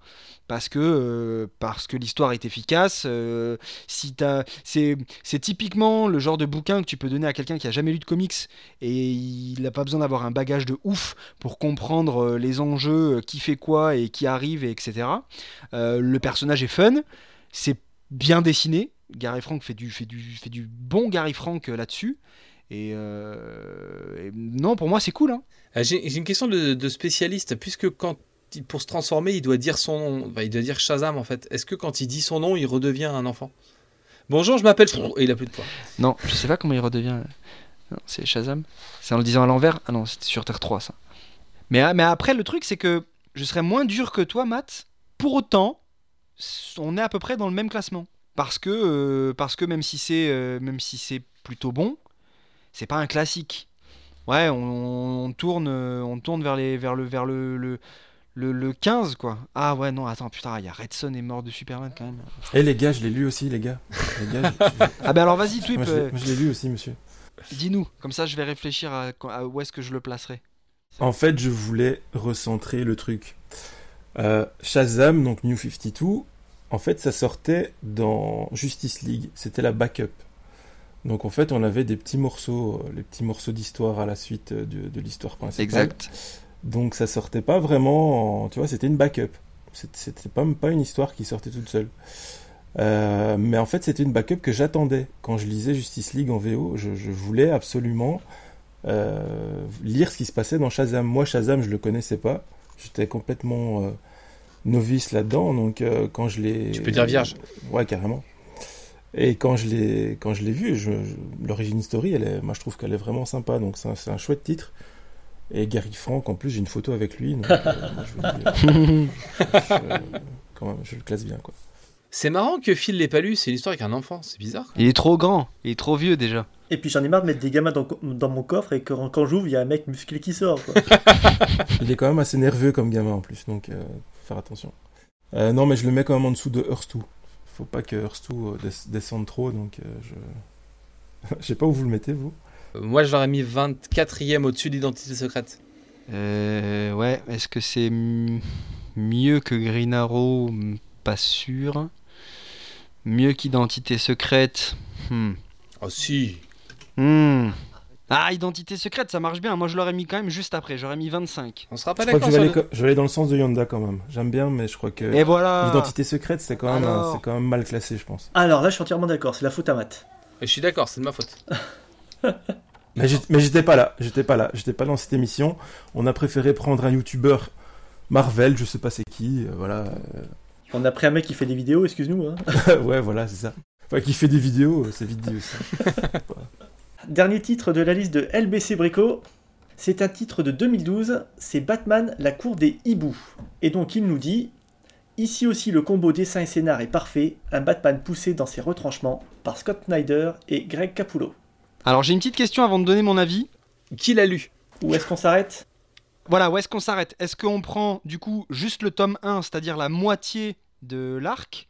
De la Cour des Hiboux Ou est-ce qu'on prend Cour des Hiboux plus Nuit des Hiboux, donc tome 1 et 2, pour avoir euh, l'arc scénaristique complet?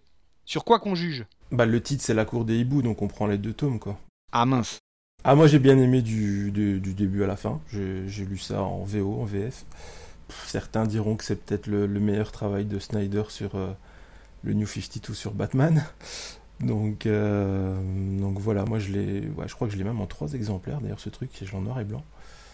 Euh, moi j'ai ultra kiffé, c'est une super histoire, c'est bien dessiné, euh, c'est bien écrit, c'est top, ça va, être dans, le top 10 je pense ça. Euh, le résumé du bousin, c'est euh, le relaunch du coup de, Batman dans les New 52. C'est donc la nouvelle incarnation de Batman. On découvre un, Bruce Wayne qui est toujours très lié à sa ville. Et en fait, le, le, pitch, c'est que Bruce Wayne et donc Batman vont découvrir qu'il y a une sorte de d'entité, de secte euh, qui se cache au sein de la ville et que finalement, euh, peut-être que Batman ne, peut plus vraiment avoir autant confiance en Gotham que, que ce qu'il avait jusqu'à présent. Et, euh, et qu'est-ce que fait le héros de cette ville au moment où la ville a l'air de se retourner un peu contre lui. Il se rend compte notamment que euh, sur plein de bâtiments importants, euh, le 13e étage va héberger des choses qu'il ne connaissait pas. Et quand tu es euh, la figure mythique de Gotham, te rends compte qu'elle avait encore des secrets pour toi, c'est un peu dur pour lui. je suis d'accord avec toi quand tu dis que ça peut être le meilleur travail de, de Snyder sur les New 52. Euh, en plus, j'étais hyper chaud de voir ce titre parce que, parce que j'étais un gros lecteur de Spawn et donc voir euh, Capullo arriver sur Batman, pour moi, ça commençait à ressembler à un titre All-Star. Je trouve que le titre va condenser en plus tous les défauts qu'on va avoir sur le travail de Snyder. C'est-à-dire que grosso modo, ça part hyper bien et que ça finit un peu parce qu'il faut que ça finisse quoi. Et, euh, souvent, euh, souvent le, c'est le reproche que je peux faire à Snyder sur plein de titres, que ce soit euh, en mainstream ou en indé. je trouve que souvent la fin est un peu ratée et bâclée. Et eh bien, cela ne nous décevra pas, c'est bien le cas ici. Il y il y a plein de trucs hyper intéressants. On pourrait en faire quelque chose euh, qui existe en tant que tel. Ça va avoir beaucoup de répercussions sur les séries de la Bat Family. Le personnage de Lergo va, va revenir en plus derrière. Euh, il y a une histoire de filiation avec, euh, avec le personnage de Nightwing qui rentre en ligne de compte. Il y a plein de choses avec lesquelles on joue qui sont plus ou moins bien dosées. Et ce qui fait que au premier tome, en commençant le bouquin, je me suis dit putain, ça va être la branlée. Désolé pour, pour ce langage fleuri. Et que et qu'en fermant le tome 2, tu dis ah oui bon bah ok bon bah on va voir la suite maintenant. Et c'est pas du coup c'est pas le, gros kiff annoncé pour moi. Je, suis content d'avoir lu ça et je l'ai euh, comme toi en deux ou trois éditions. Mais euh, le problème c'est qu'on a lu le, reste quoi tu vois. Et quand on a lu le reste, bon, on se dit que la cour des hiboux c'était quand même pas mal et que c'était vraiment bien en fait, même jusqu'au bout. Euh, même si c'est vrai que les, fins de Snyder sont pas, sont pas top top. C'est une période où il y a beaucoup d'idées, tu vois. Il y a cet épisode limbiratique où il faut que tu tournes ton bouquin pour pouvoir suivre l'histoire parce que parce qu'il faut perdre le lecteur comme Batman est perdu lui aussi. Il y avait des idées dans la construction du, du bouquin, dans, dans, dans, le fait de remanier la ville, dans le, le on va trouver des ennemis. Euh, euh, le hibou parce que le hibou ça mange des chauves-souris. Enfin, il y a plein de trucs un peu, un peu rigolos et de détails un peu, un peu marrants là-dedans, quoi. Et euh, mais ça ira jamais plus loin que ça. C'est le top de ce que peut faire euh, Snyder sur Batman visiblement. Non, pour, pour, la fin, ouais, je te rejoins complètement. Scott Snyder, il me fait penser à Hickman chez Marvel, c'est-à-dire si je te raconte l'histoire, tu vas te dire Waouh, c'est génial, je veux absolument lire ça. Et quand tu vas le lire, tu vas dire Ah ouais, bof, c'est vrai que la cour des hiboux, ça part à 200 à l'heure. Et plus tu avances dans le bouquin, et, euh, eh ben, plus tu es déçu parce que tu attendais autre chose. Mais c'est vrai que Scott Snyder, tout son run sur Batman m'a déçu mais surtout, enfin, surtout uniquement ses fins en fait. Uniquement ses fins parce qu'à chaque fois il a la bonne idée, euh, il pense à des choses que les autres scénaristes n'ont pas pensé, euh, notamment cette histoire de, secte cachée euh, dans Gotham, et finalement il en fait rien, il en fait rien. Je vous rejoins un peu à Matt et Phil. Euh, dans le sens où j'ai... mais pas le belge. Merde. Mais mais mais parce que ouais je suis, je suis resté euh, je suis resté sur ma fin euh, avec la fin parce que parce que et c'est pour ça que je, posais la question au, début de savoir si on, on, prenait en compte uniquement le tome 1 ou alors le tome 1 et 2 parce que arrivé à la fin du tome 1 je me suis dit mais c'est de la dinguerie. Grave. parce que il y a des idées qui sont excellente euh, au niveau de la menace de la cour des hiboux, de la façon dont elle est intégrée à la ville, de la façon dont elle est intégrée à la mythologie de la ville, euh, et donc euh, par extension l'analogie qui est faite avec le personnage de Batman, le hibou, la chauve-souris et tout, ça c'est génial. La façon dont Batman est poussé véritablement dans ses derniers retranchements, tu voilà, arrivé à la fin du tome 1, il est en galère et et il est vraiment, on, sent une vraie menace, euh, et en plus de ça, une menace inédite pour l'occasion. Donc c'est euh, il y a des, idées de construction, voilà, effectivement, comme tu disais, Matt, le, le, numéro euh, dans le labyrinthe où il faut, faut tourner, et où au fur et à mesure du labyrinthe, Batman en plus s'enfonce dans la folie, et ça se voit même visuellement, au-delà de la mise en page, on a des, des, des, des, retranscriptions euh, graphiques qui sont, qui sont hallucinantes au niveau de son visage.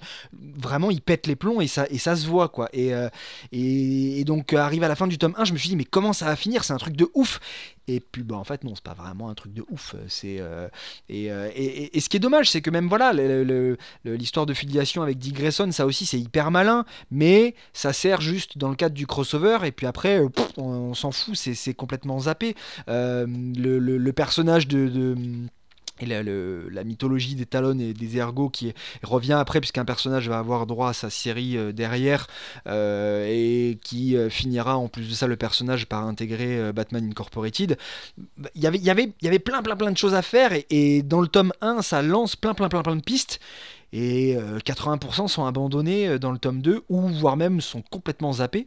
Et du coup ça c'est un peu frustrant parce que parce qu'on retombe sur quelque chose de beaucoup plus classique dans le tome 2 ce qui n'était pas la promesse du tome 1. Euh, et il y a effectivement un petit peu de ça dans les histoires euh, qui suivent sur les, sur les tomes d'après, euh, plus ou moins. Mais, mais, mais ouais, j'étais un petit peu déçu par la fin, et notamment cette espèce de, de, de, révélation finale. ouais, à ce moment-là, j'étais bien plus intéressé par les backups qui se focalisaient sur Alfred et sur ce qui se passait autour d'Alfred et autour de son passé, euh, que je trouvais hyper bien foutu. Mais, euh, mais du coup, euh, alors je sais pas si c'est le meilleur travail de Snyder sur Batman New 52. Calme-toi, calme-toi. Tu vas dire une bêtise. Ça demanderait un peu réflexion quand même. Mais on est, on est, on est dans, du, dans du très très haut. Mais, mais bon, la fin quand même, zut quoi. Zut, flûte. Moi je le mets 12, je le mets 13e après Injustice. De 12e avant Injustice. Allez, avant Injustice. Entre un long Halloween et Injustice? Ouais. Le même que Matt, moi, aussi, allez. Et pour du Capulo, ça me fait mal. Ah, y a quand même, c'est quand même du très très très très très très lourd classique au-dessus, hein, donc c'est vrai que c'est bah, difficile de monter plus haut. Allez, bah 12 Je vous avouerai que moi je le voyais beaucoup plus bas, beaucoup plus bas. T'as pas aimé toi en fait? Non, parce que c'est trop facile d'écrire des histoires et de se dire bon j'ai pas la fin, on verra, on verra. C'est non, c'est soit tu, as tout du début, euh, un peu comme fait, comme fait Alan Moore. Bon, tout le monde ne peut pas être Alan Moore, mais soit tu, quand tu écris la première page, tu sais ce qui va se passer à la dernière. Tu te lances pas dans des trucs comme ça, tu lances pas des trucs géniaux pour qu'à la fin finalement euh, ça serve à personne. Euh, quand tu passes sur Daredevil après Frank Miller, tu peux pas faire la passe, alors que le prochain scénariste qui va passer derrière Scott Snyder, il pourra zapper quasiment tout ce qu'a fait Scott Snyder parce que c'était vraiment de, de la poudre de perlimpinpin, comme dirait notre président. Bah, il, peut, il peut le faire aussi parce qu'il y a un presque reboot. Donc, euh. Oui, enfin, je veux dire, admettons que DC euh, arrête de faire la facilité de rebooter tous les deux ans et demi. voilà. Il, serait, il, serait, il pourrait se passer de ce qu'a fait Scott Snyder sur Batman ces dernières années. Qu'est-ce que c'est que cette diffamation absolument, absolument honteuse et erronée? Il y a un reboot tous les mois quasiment. Mais, mais je, je m'inscris en faux, monsieur? T'imagines, les mecs, ils arrêtent de s'emmerder, ils sortent que des numéros 1. Tous les mois, t'as un numéro 1, ce serait ouf.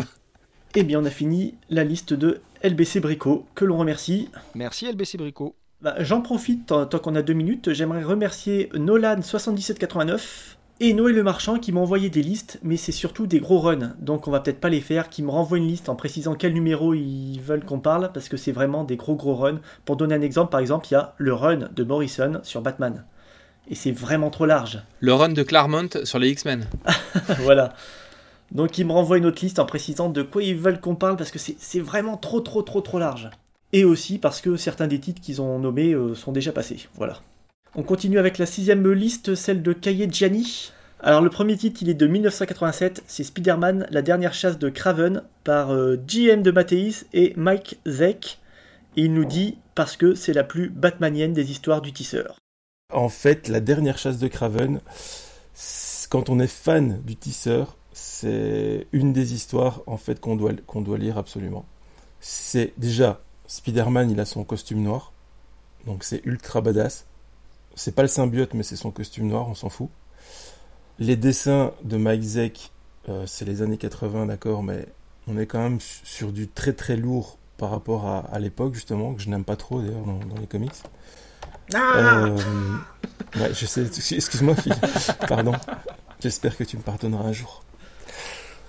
Mais euh, donc voilà, euh, c'est vraiment, c'est vraiment une histoire qui va très très vite à lire. C'est six numéros qui étaient parsemés en plein de, en plein de petits Spider-Man. Il y avait du, du web of Spider-Man, de, de, de l'Amazing, bah, il divisait comme d'habitude. mais franchement, c'est une des meilleures histoires de, Spider-Man, en tout cas une, ancienne histoire de Spider-Man que j'ai lue et que j'ai ultra kiffé. Euh, donc Craven doit, en fait a, réussi à, chasser toutes les bêtes. Il lui reste euh, Spider-Man.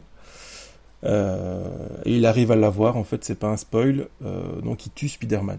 Et donc Spider-Man n'apparaît pas quasiment, du moins plus plus tard. Et Craven va prendre la place de Spider-Man. Et j'en viens à ce que je voulais dire. C'est du supérieur Spider-Man avant l'heure en fait. C'est simplement ça. Il a pompé le supérieur Spider-Man en fait en, prenant la dernière chasse de Craven. Euh, comment il s'appelle encore? Dan Slott. Dan Slott, voilà. C'est vraiment ça, c'est le même principe. Donc Craven remplace Spider-Man et full bordel en fait carrément parce que bon, Craven c'est pas trop Spider-Man, il est méchant. Et le tisseur va devoir euh, faire quelque chose pour ça, je ne dirai rien d'autre. Mais en tout cas, c'est super cool. Ça nous amène où dans la liste, ça? Il euh, n'y a, personne d'autre qui l'a lu. Bah si, Matt et Phil, l'ont lu tous les deux. Si, moi je l'ai lu, mais étrangement, j'ai pas aimé les dessins parce que ça donnait l'impression de, quelqu'un des années 70 qui essayait d'imiter le dessin des années 80. Et en plus de ça, j'ai pas retrouvé le Spider-Man que j'aimais, c'est-à-dire il n'y a pas une dose d'humour, mais alors pas du tout, c'est vraiment euh, très très triste. Et euh, c'est limite arrangé avec le titre de Hulk qu'on a vu tout à l'heure. C'est euh, si t'as pas ta, boîte d'antidépresseurs en lisant ça, tu, peux, tu peux mal finir, vraiment. Faut faire gaffe, les enfants. Bah, ça, en fait, c'est vraiment une histoire noire. C'est pour ça qu'il a son costume noir, tu vois. C'est mhm. vraiment. Mes filles n'aiment pas les noirs. c'est vraiment. ah, si, il a, ici, le, le mariage de, de T'Challa, il a bien aimé. Mais parce qu'ils restent entre eux, donc voilà.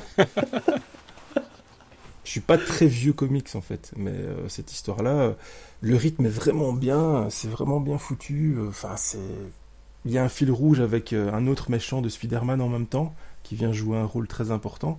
Je trouve que c'était, c'est quand même bien foutu en fait. C'était, c'était noir, c'était bien noir. Bon, moi, je suis un peu décomplexé puisque, puisque Phil a dit du mal d'un vieux comics, donc je peux y aller.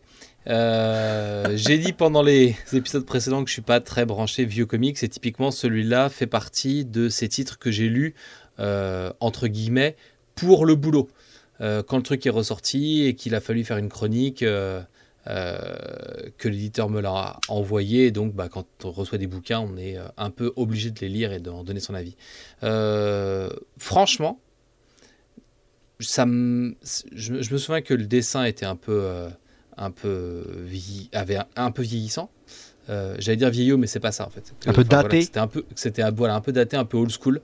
Et, euh, et, je ne sais plus de quoi parle le titre. Je, je ça ne m'a absolument pas marqué. J'ai dû le lire il y a 2-3 euh, ans, tu vois. Et pour un classique, c'est un peu dommage. Donc j'ai du mal à. Je ne vais pas vous dire où je le mets dans le top, puisque bah, c'est compliqué pour un titre dont, en résumé, je me souviens pas.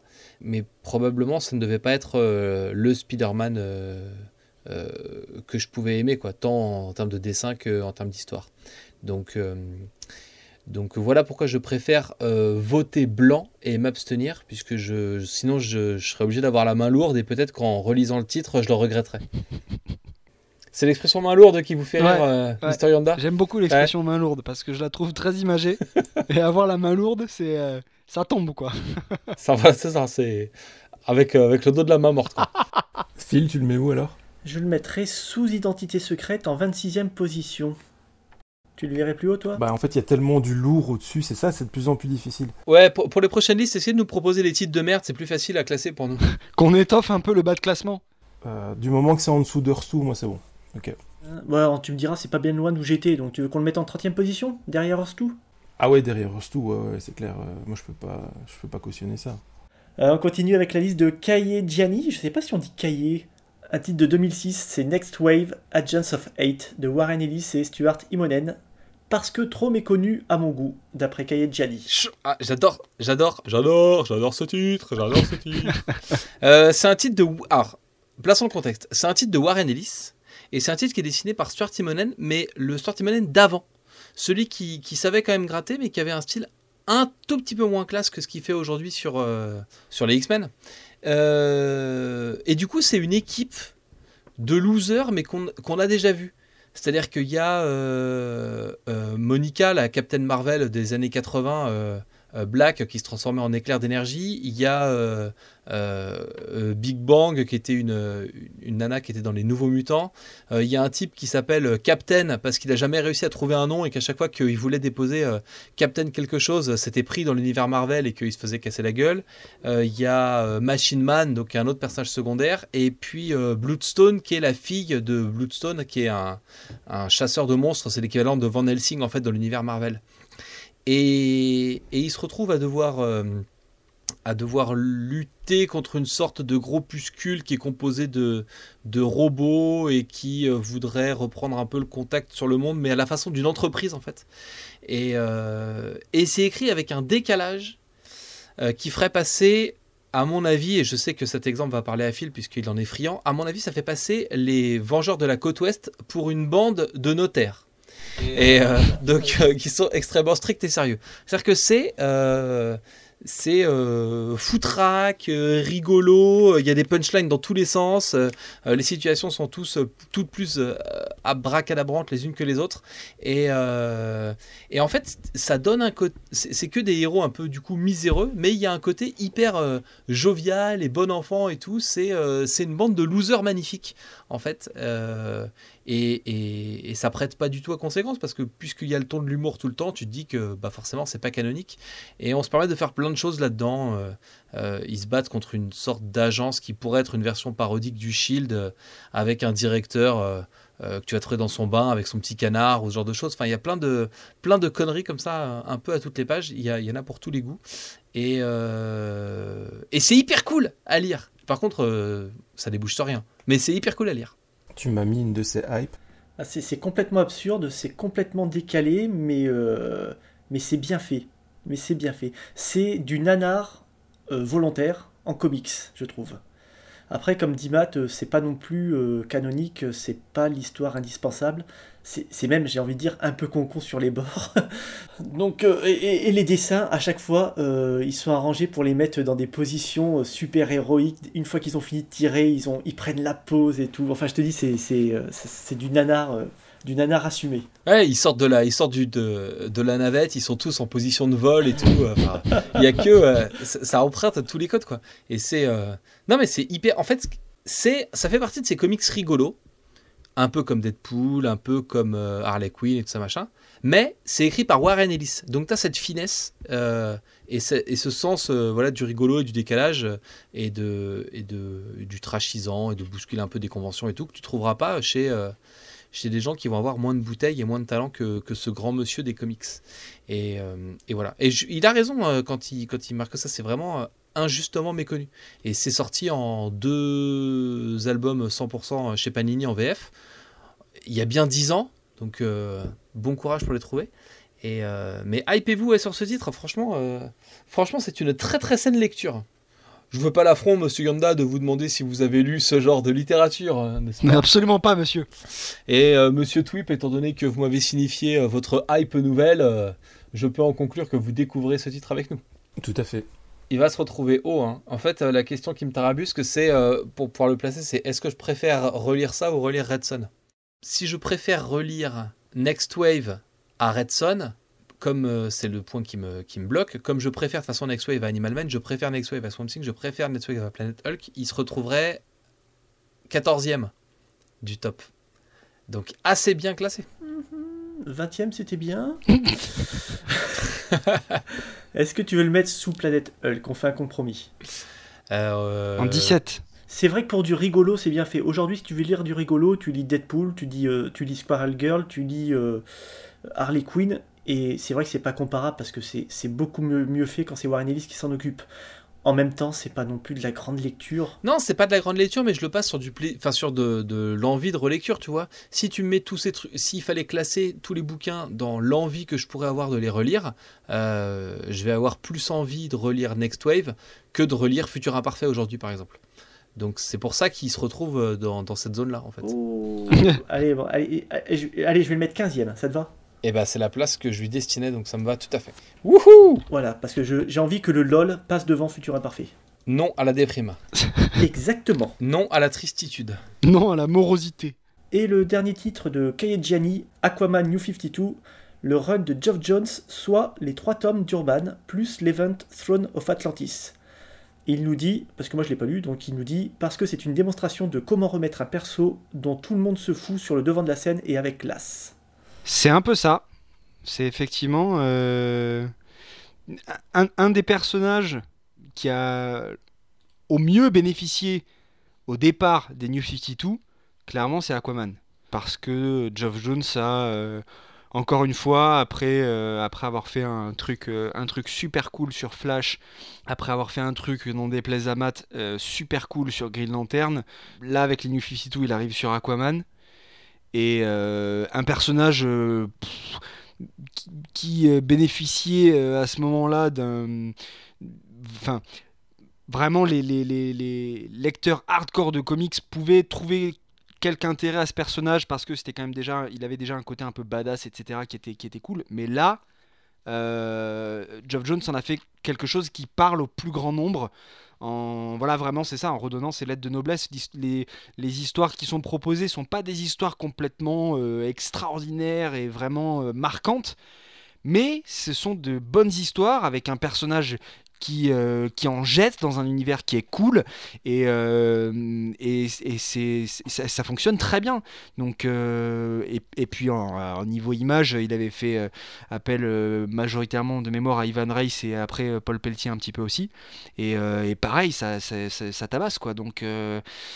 Donc non, c'est très, très c'est très sympa Aquaman. C'est pas, c'est, c'est pas, on n'est pas dans du classique, mais on est dans du très bon dépoussiérage de, personnages euh, à l'aura euh, ridicule et très peu respectés euh, pour en faire quelque chose de, fort, quoi.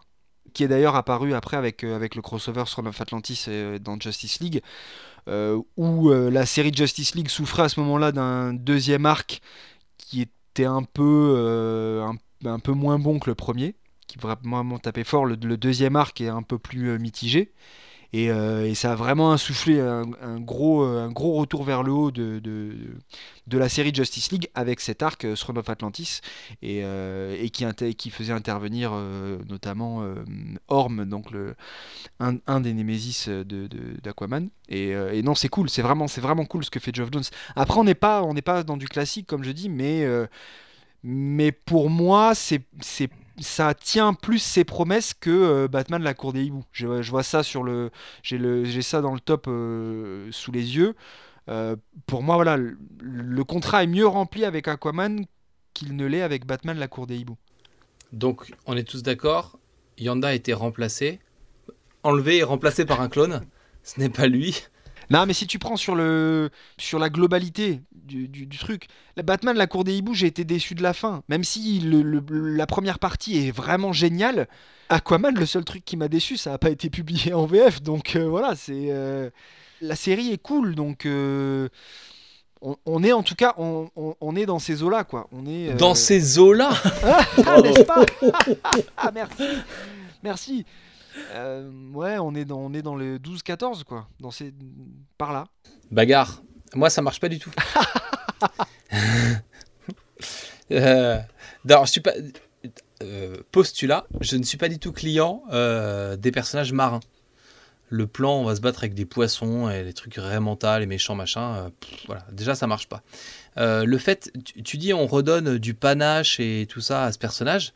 Euh, moi, ce qui m'a marqué dans cette série, c'est que les mecs passent leur temps à dire euh, Ah, tu parles avec les poissons, tout le monde le prend pour un naze et tout machin. J'ai du mal à piger comment tu redonnes du panache à un personnage en le mettant en scène que dans des situations où tout le monde se fout de ses gueules parce que c'est poisson. Il se souvient même pas de son nom, il l'appelle Poisson Man ou un truc comme ça. Il, y, a, des plans où il arrive. Euh, je l'ai lu au moment où c'est sorti, hein, je l'ai pas relu depuis, mais dans le tome 1 de mémoire, il y a un plan où il arrive avec sa meuf dans un resto et où, euh, et où les gens se foutent ouvertement de sa gueule, quoi.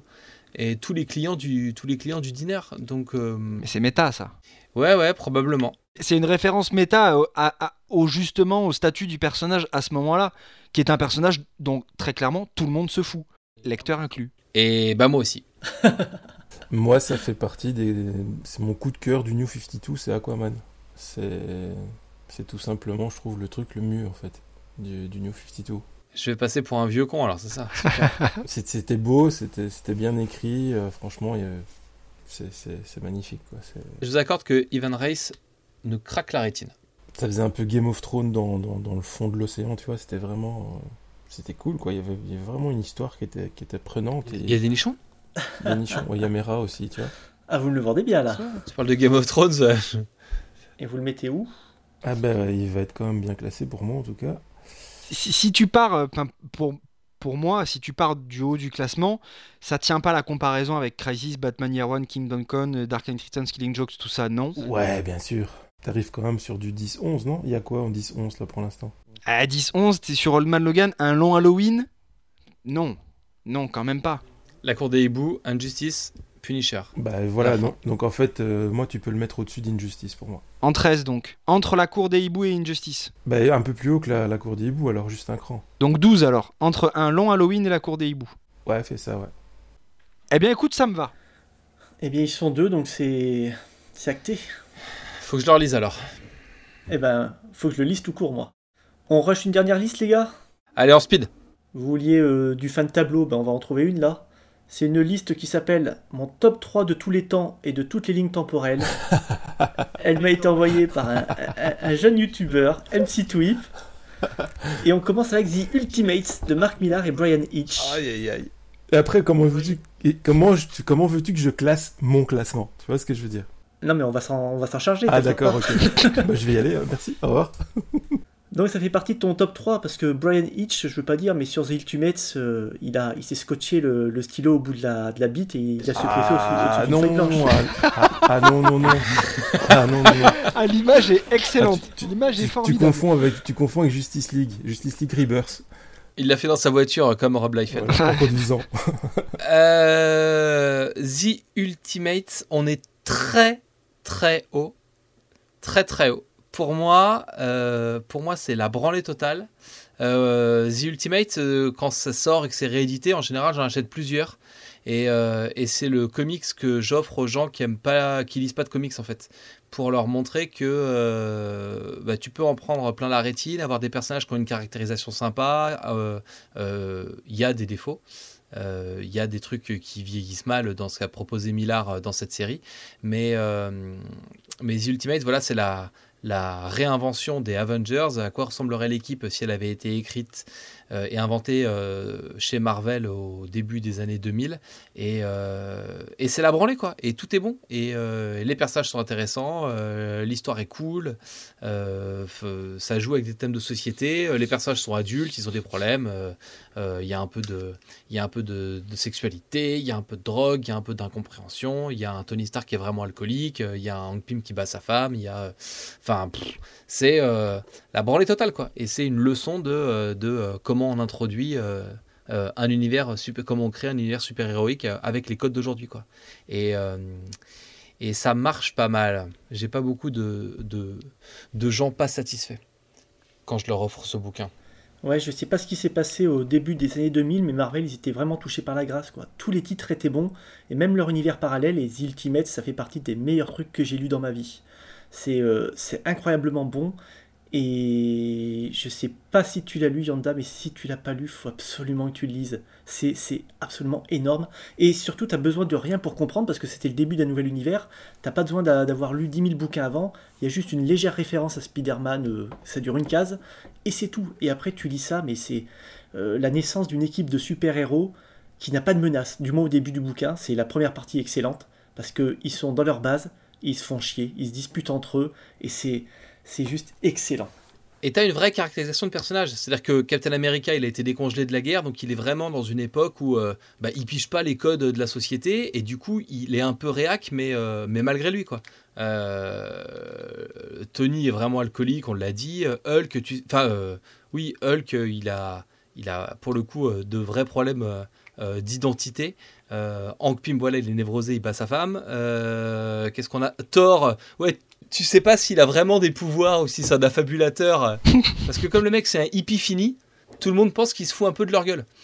Et donc, est-ce qu'il a vraiment des pouvoirs ou est-ce qu'il a une techno qui lui permet de, d'avoir un marteau qui lance de l'électricité et tout machin et on n'arrive pas à trancher, à savoir quoi.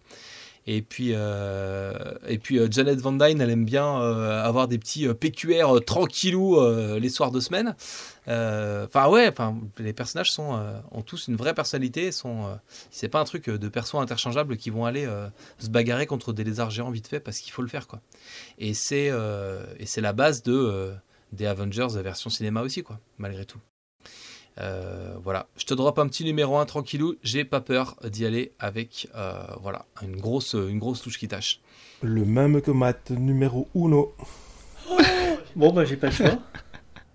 Je le voyais, euh, je le voyais très haut, mais pas à ce point. Mais, mais il mérite sa première place. C'est vraiment excellent. Et c'est un niveau inégalé, même dans la saison 2 de la même série.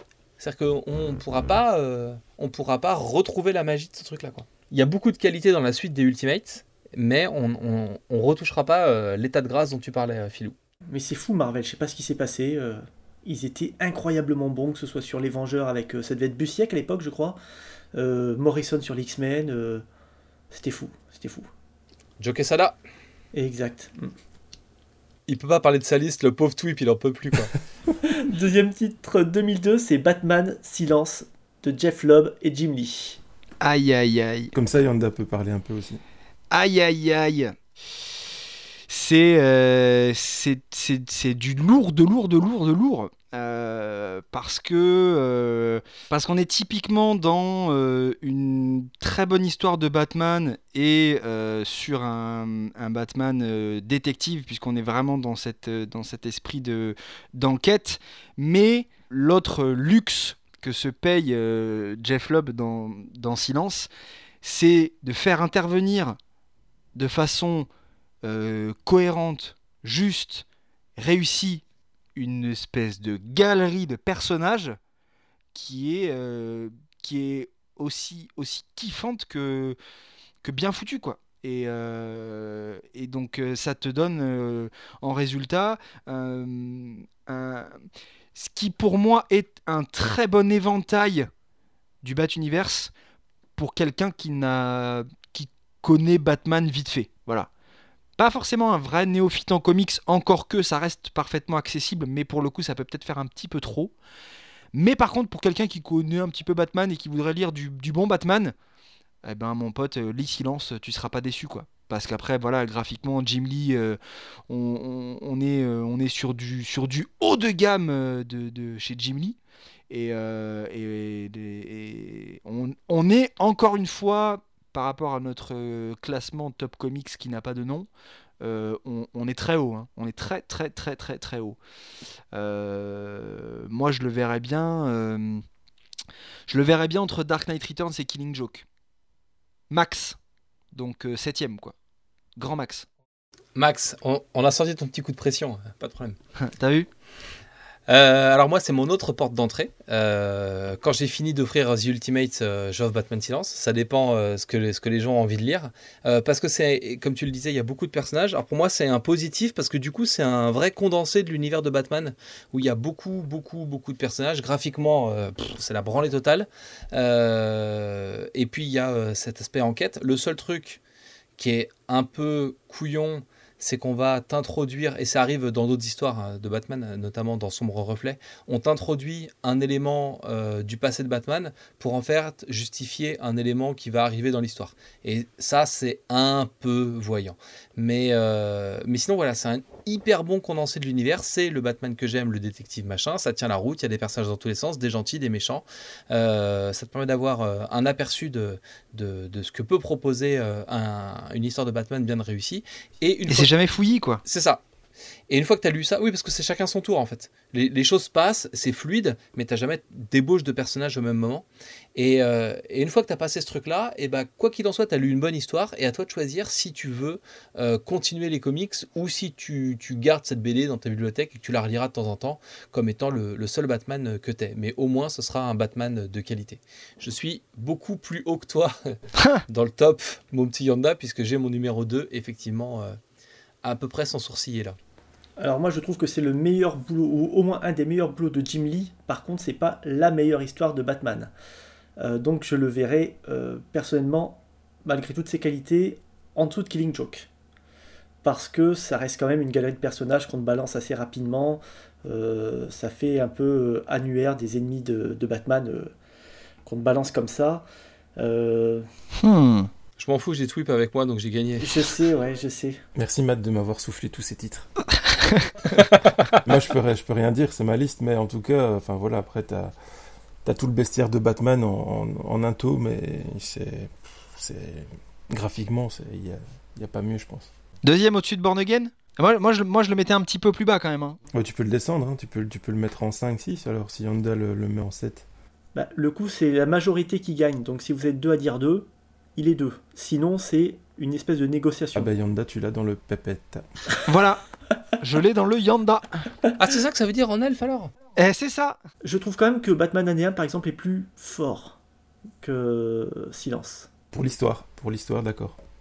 Mais pas graphiquement, quoi. Ouais, c'est vrai. Bon, après, il faut aimer Jim Lee. Euh, Il est pas bon partout, Jim Lee. Par exemple, sur les X-Men, je l'ai détesté. J'ai failli arrêter Marvel à cause de lui. Mais bon, Ah, mais tu parles de ça, on- tu parles de 90 là, c'est ça? Ouais, ouais, ouais. 1990. Ouais, ouais. Il- non, il n'était pas fait pour les X-Men. Euh, Jim Lee dessine des personnages beaux. Et les X-Men, c'est des personnages qui vivaient dans les égouts, qui finissaient la gueule en sang, qui en chiaient. Et lui, il est arrivé, il les a mis euh, euh, dans une école toute propre. Ils allaient à des soirées mondaines. euh, ils étaient constamment en train de se baigner à moitié en bikini. C'est pas ça, les X-Men. Jim Lee, c'est pas les X-Men. Pour Batman, d'accord. Pour les 4 Fantastiques, quand il les a repris, ok. Mais, euh, mais pour les X-Men, euh, enfin, Jim Lee ne peut pas tout dessiner. Quand il faut faire quelque chose de sombre, de sale, tu mets Jim Lee sur euh, Year One de Batman, ça le fait pas. Ça le fait pas. Euh, Year One descend de plusieurs crans. Très bien. Quand il est comme ça, faut pas le contrarier. Ouais. Faut laisser passer. Allez, on finit. Euh, ben, dernier titre, 1999, The Authority de Warren Ellis et Brian Hitch. Et là, je vous avoue, je vous avoue, je ne l'ai pas lu. Je le confesse. C'est c'est comme, tu vois, je suis un grand fan de Def Leppard et il y a un album du début des années 80 que je n'ai jamais écouté parce que je sais qu'il est très bon et je me le garde pour un jour où il y aura plus rien de bon à écouter. Et ben The Authority, je me le mets de côté pour le jour où il y aura plus rien de bon à lire. Alors, du coup, euh, pour parler de The Authority et pour gommer pendant 4 secondes mon côté extrêmement fanboy de cette série, est-ce que The Authority a sa place dans ce top, sachant que Marvelman n'avait pas sa place dans ce top puisque c'est pas directement du DC et du Marvel Ouais. Ah, c'est pas rattaché à l'univers euh, DC Non, Euh, c'est non. Wildstorm. C'est Wildstorm, ouais. Ah, ils ont jamais croisé Batman et compagnie. Euh, Planetary, donc euh, la série jumelle de Authority, a croisé euh, Batman dans un crossover, mais c'est pas le même univers. C'est l'univers des Wildcats, de Gen 13, de DV8, de Divine Right, de tout ça. Ah bah non, bah on peut pas le casser alors. Même si Tweep, qu'est-ce que tu fous là? Il n'y a pas eu, il y a pas bah eu, alors il y a pas eu The Authority Batman. Mais non Non. Jamais, jamais, jamais. Bah on t'invitera plus, tiens. Voilà, pour la peine. Donc on ne peut pas classer The Authority parce que ce n'est pas une publication directement de Marvel Comics ou de DC Comics. Et au-delà de ça, ça reste un très bon titre, même si le côté euh, il faut résoudre les histoires en quatre épisodes euh, euh, fait beaucoup intervenir de Deus Ex Machina et que à la longue, ça peut devenir un peu compliqué et répétitif. Ouais, mais ça passe. Mais ça passe, ouais. Mais ça passe, ouais. Mais voilà. Mais pas toujours. Mais, mais j'ai adoré. Lisez The Authority, ça sort chez Urban très bientôt. On va se faire un petit récap euh, du top parce qu'il va être temps de se quitter.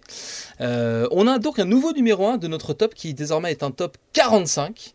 Euh, le nouveau numéro 1 c'est The Ultimate de Mark Millar et Brian Hitch. Le nouveau numéro 2 c'est Batman Silence de Jeff Lubb et Jim Lee.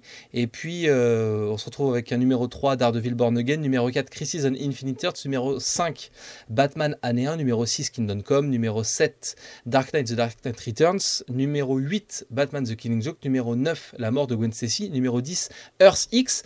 Et tout le reste du top et ben vous le lirez dans la description de cet épisode parce que on va pas ennuyer tout le monde avec les 45 petits euh, numéros à égrener. On peut juste vous dire que le dernier du top reste toujours le méga event Marvel Secret Wars sorti en 2015 et euh, c'est une petite, euh, une petite punition pour Marvel qui a publié beaucoup trop d'events au cours de tout ça. Je tenais à remercier notre guest et notre invité spécial pour cet épisode, à savoir MC Twip. Merci à vous, les gars. Où est-ce qu'on peut retrouver tes, tes productions, tes chroniques, tes vidéos, tes blogs euh, Alors, je suis un membre, je suis un membre maintenant permanent du collectif belge de Comics Prime, donc sur comicsprime.be, vu que c'est en Belgique. Et j'écris des petits, des petits articles longs pour eux, en fait. Euh, c'est des petits articles. Sinon, je ne fais plus de vidéos, mais vous pouvez retrouver toutes mes anciennes vidéos sur ma chaîne MCTube. Et voilà. Euh, Merci euh, à toi de nous avoir accompagnés ce soir. Euh, tu seras remplacé pour le prochain épisode par un, un nouveau guest qu'on espère être d'une qualité au moins égale à la prestation que tu as pu nous offrir ce soir. Oh Euh, hey, big up. Euh, merci, merci Yanda euh, d'avoir été aussi parfait euh, comme d'habitude et aussi euh, punchlinisant. Mais avec plaisir. Et puis bravo, euh, Monsieur Rétrophile, euh, de nous accompagner, d'avoir eu cette idée euh, farfelue de nous proposer de, de fabriquer ce top ultime des comics, qui n'aura pas de nom. hein. Je pense qu'on va arrêter euh, du coup de chercher le, le nom de tout ça. Mais il sera ultime. Il sera ultime puisque c'est le nôtre et que nous avons, nous avons raison, jusqu'à ce que quelqu'un nous prouve le contraire. Euh, retrouvez tous les épisodes de tout ça euh, sur YouTube, sur lescomics.fr et euh, il y a une version audio maintenant directement sur PodCloud et sur iTunes. Et puis on se retrouve dans euh, deux ou trois semaines pour un nouveau numéro du Top des Comics dans lequel on rajoutera des comics dans la liste. N'hésitez pas à nous envoyer vos listes. Il vous faut un thème, un nom à votre liste et trois comics parus chez Marvel ou DC Comics. Vous envoyez tout ça à Rétrophile sur sa chaîne YouTube, sur Twitter, sur Facebook. Bref, tous les liens seront dans la description. Et puis, euh, et puis bien, on parlera de vous dans la prochaine émission et on fera rentrer votre liste de comics dans notre top ultime des comics. Merci d'avoir été avec nous, de nous avoir suivis. Salut et à bientôt. Merci tout le monde, salut. Ciao. Peace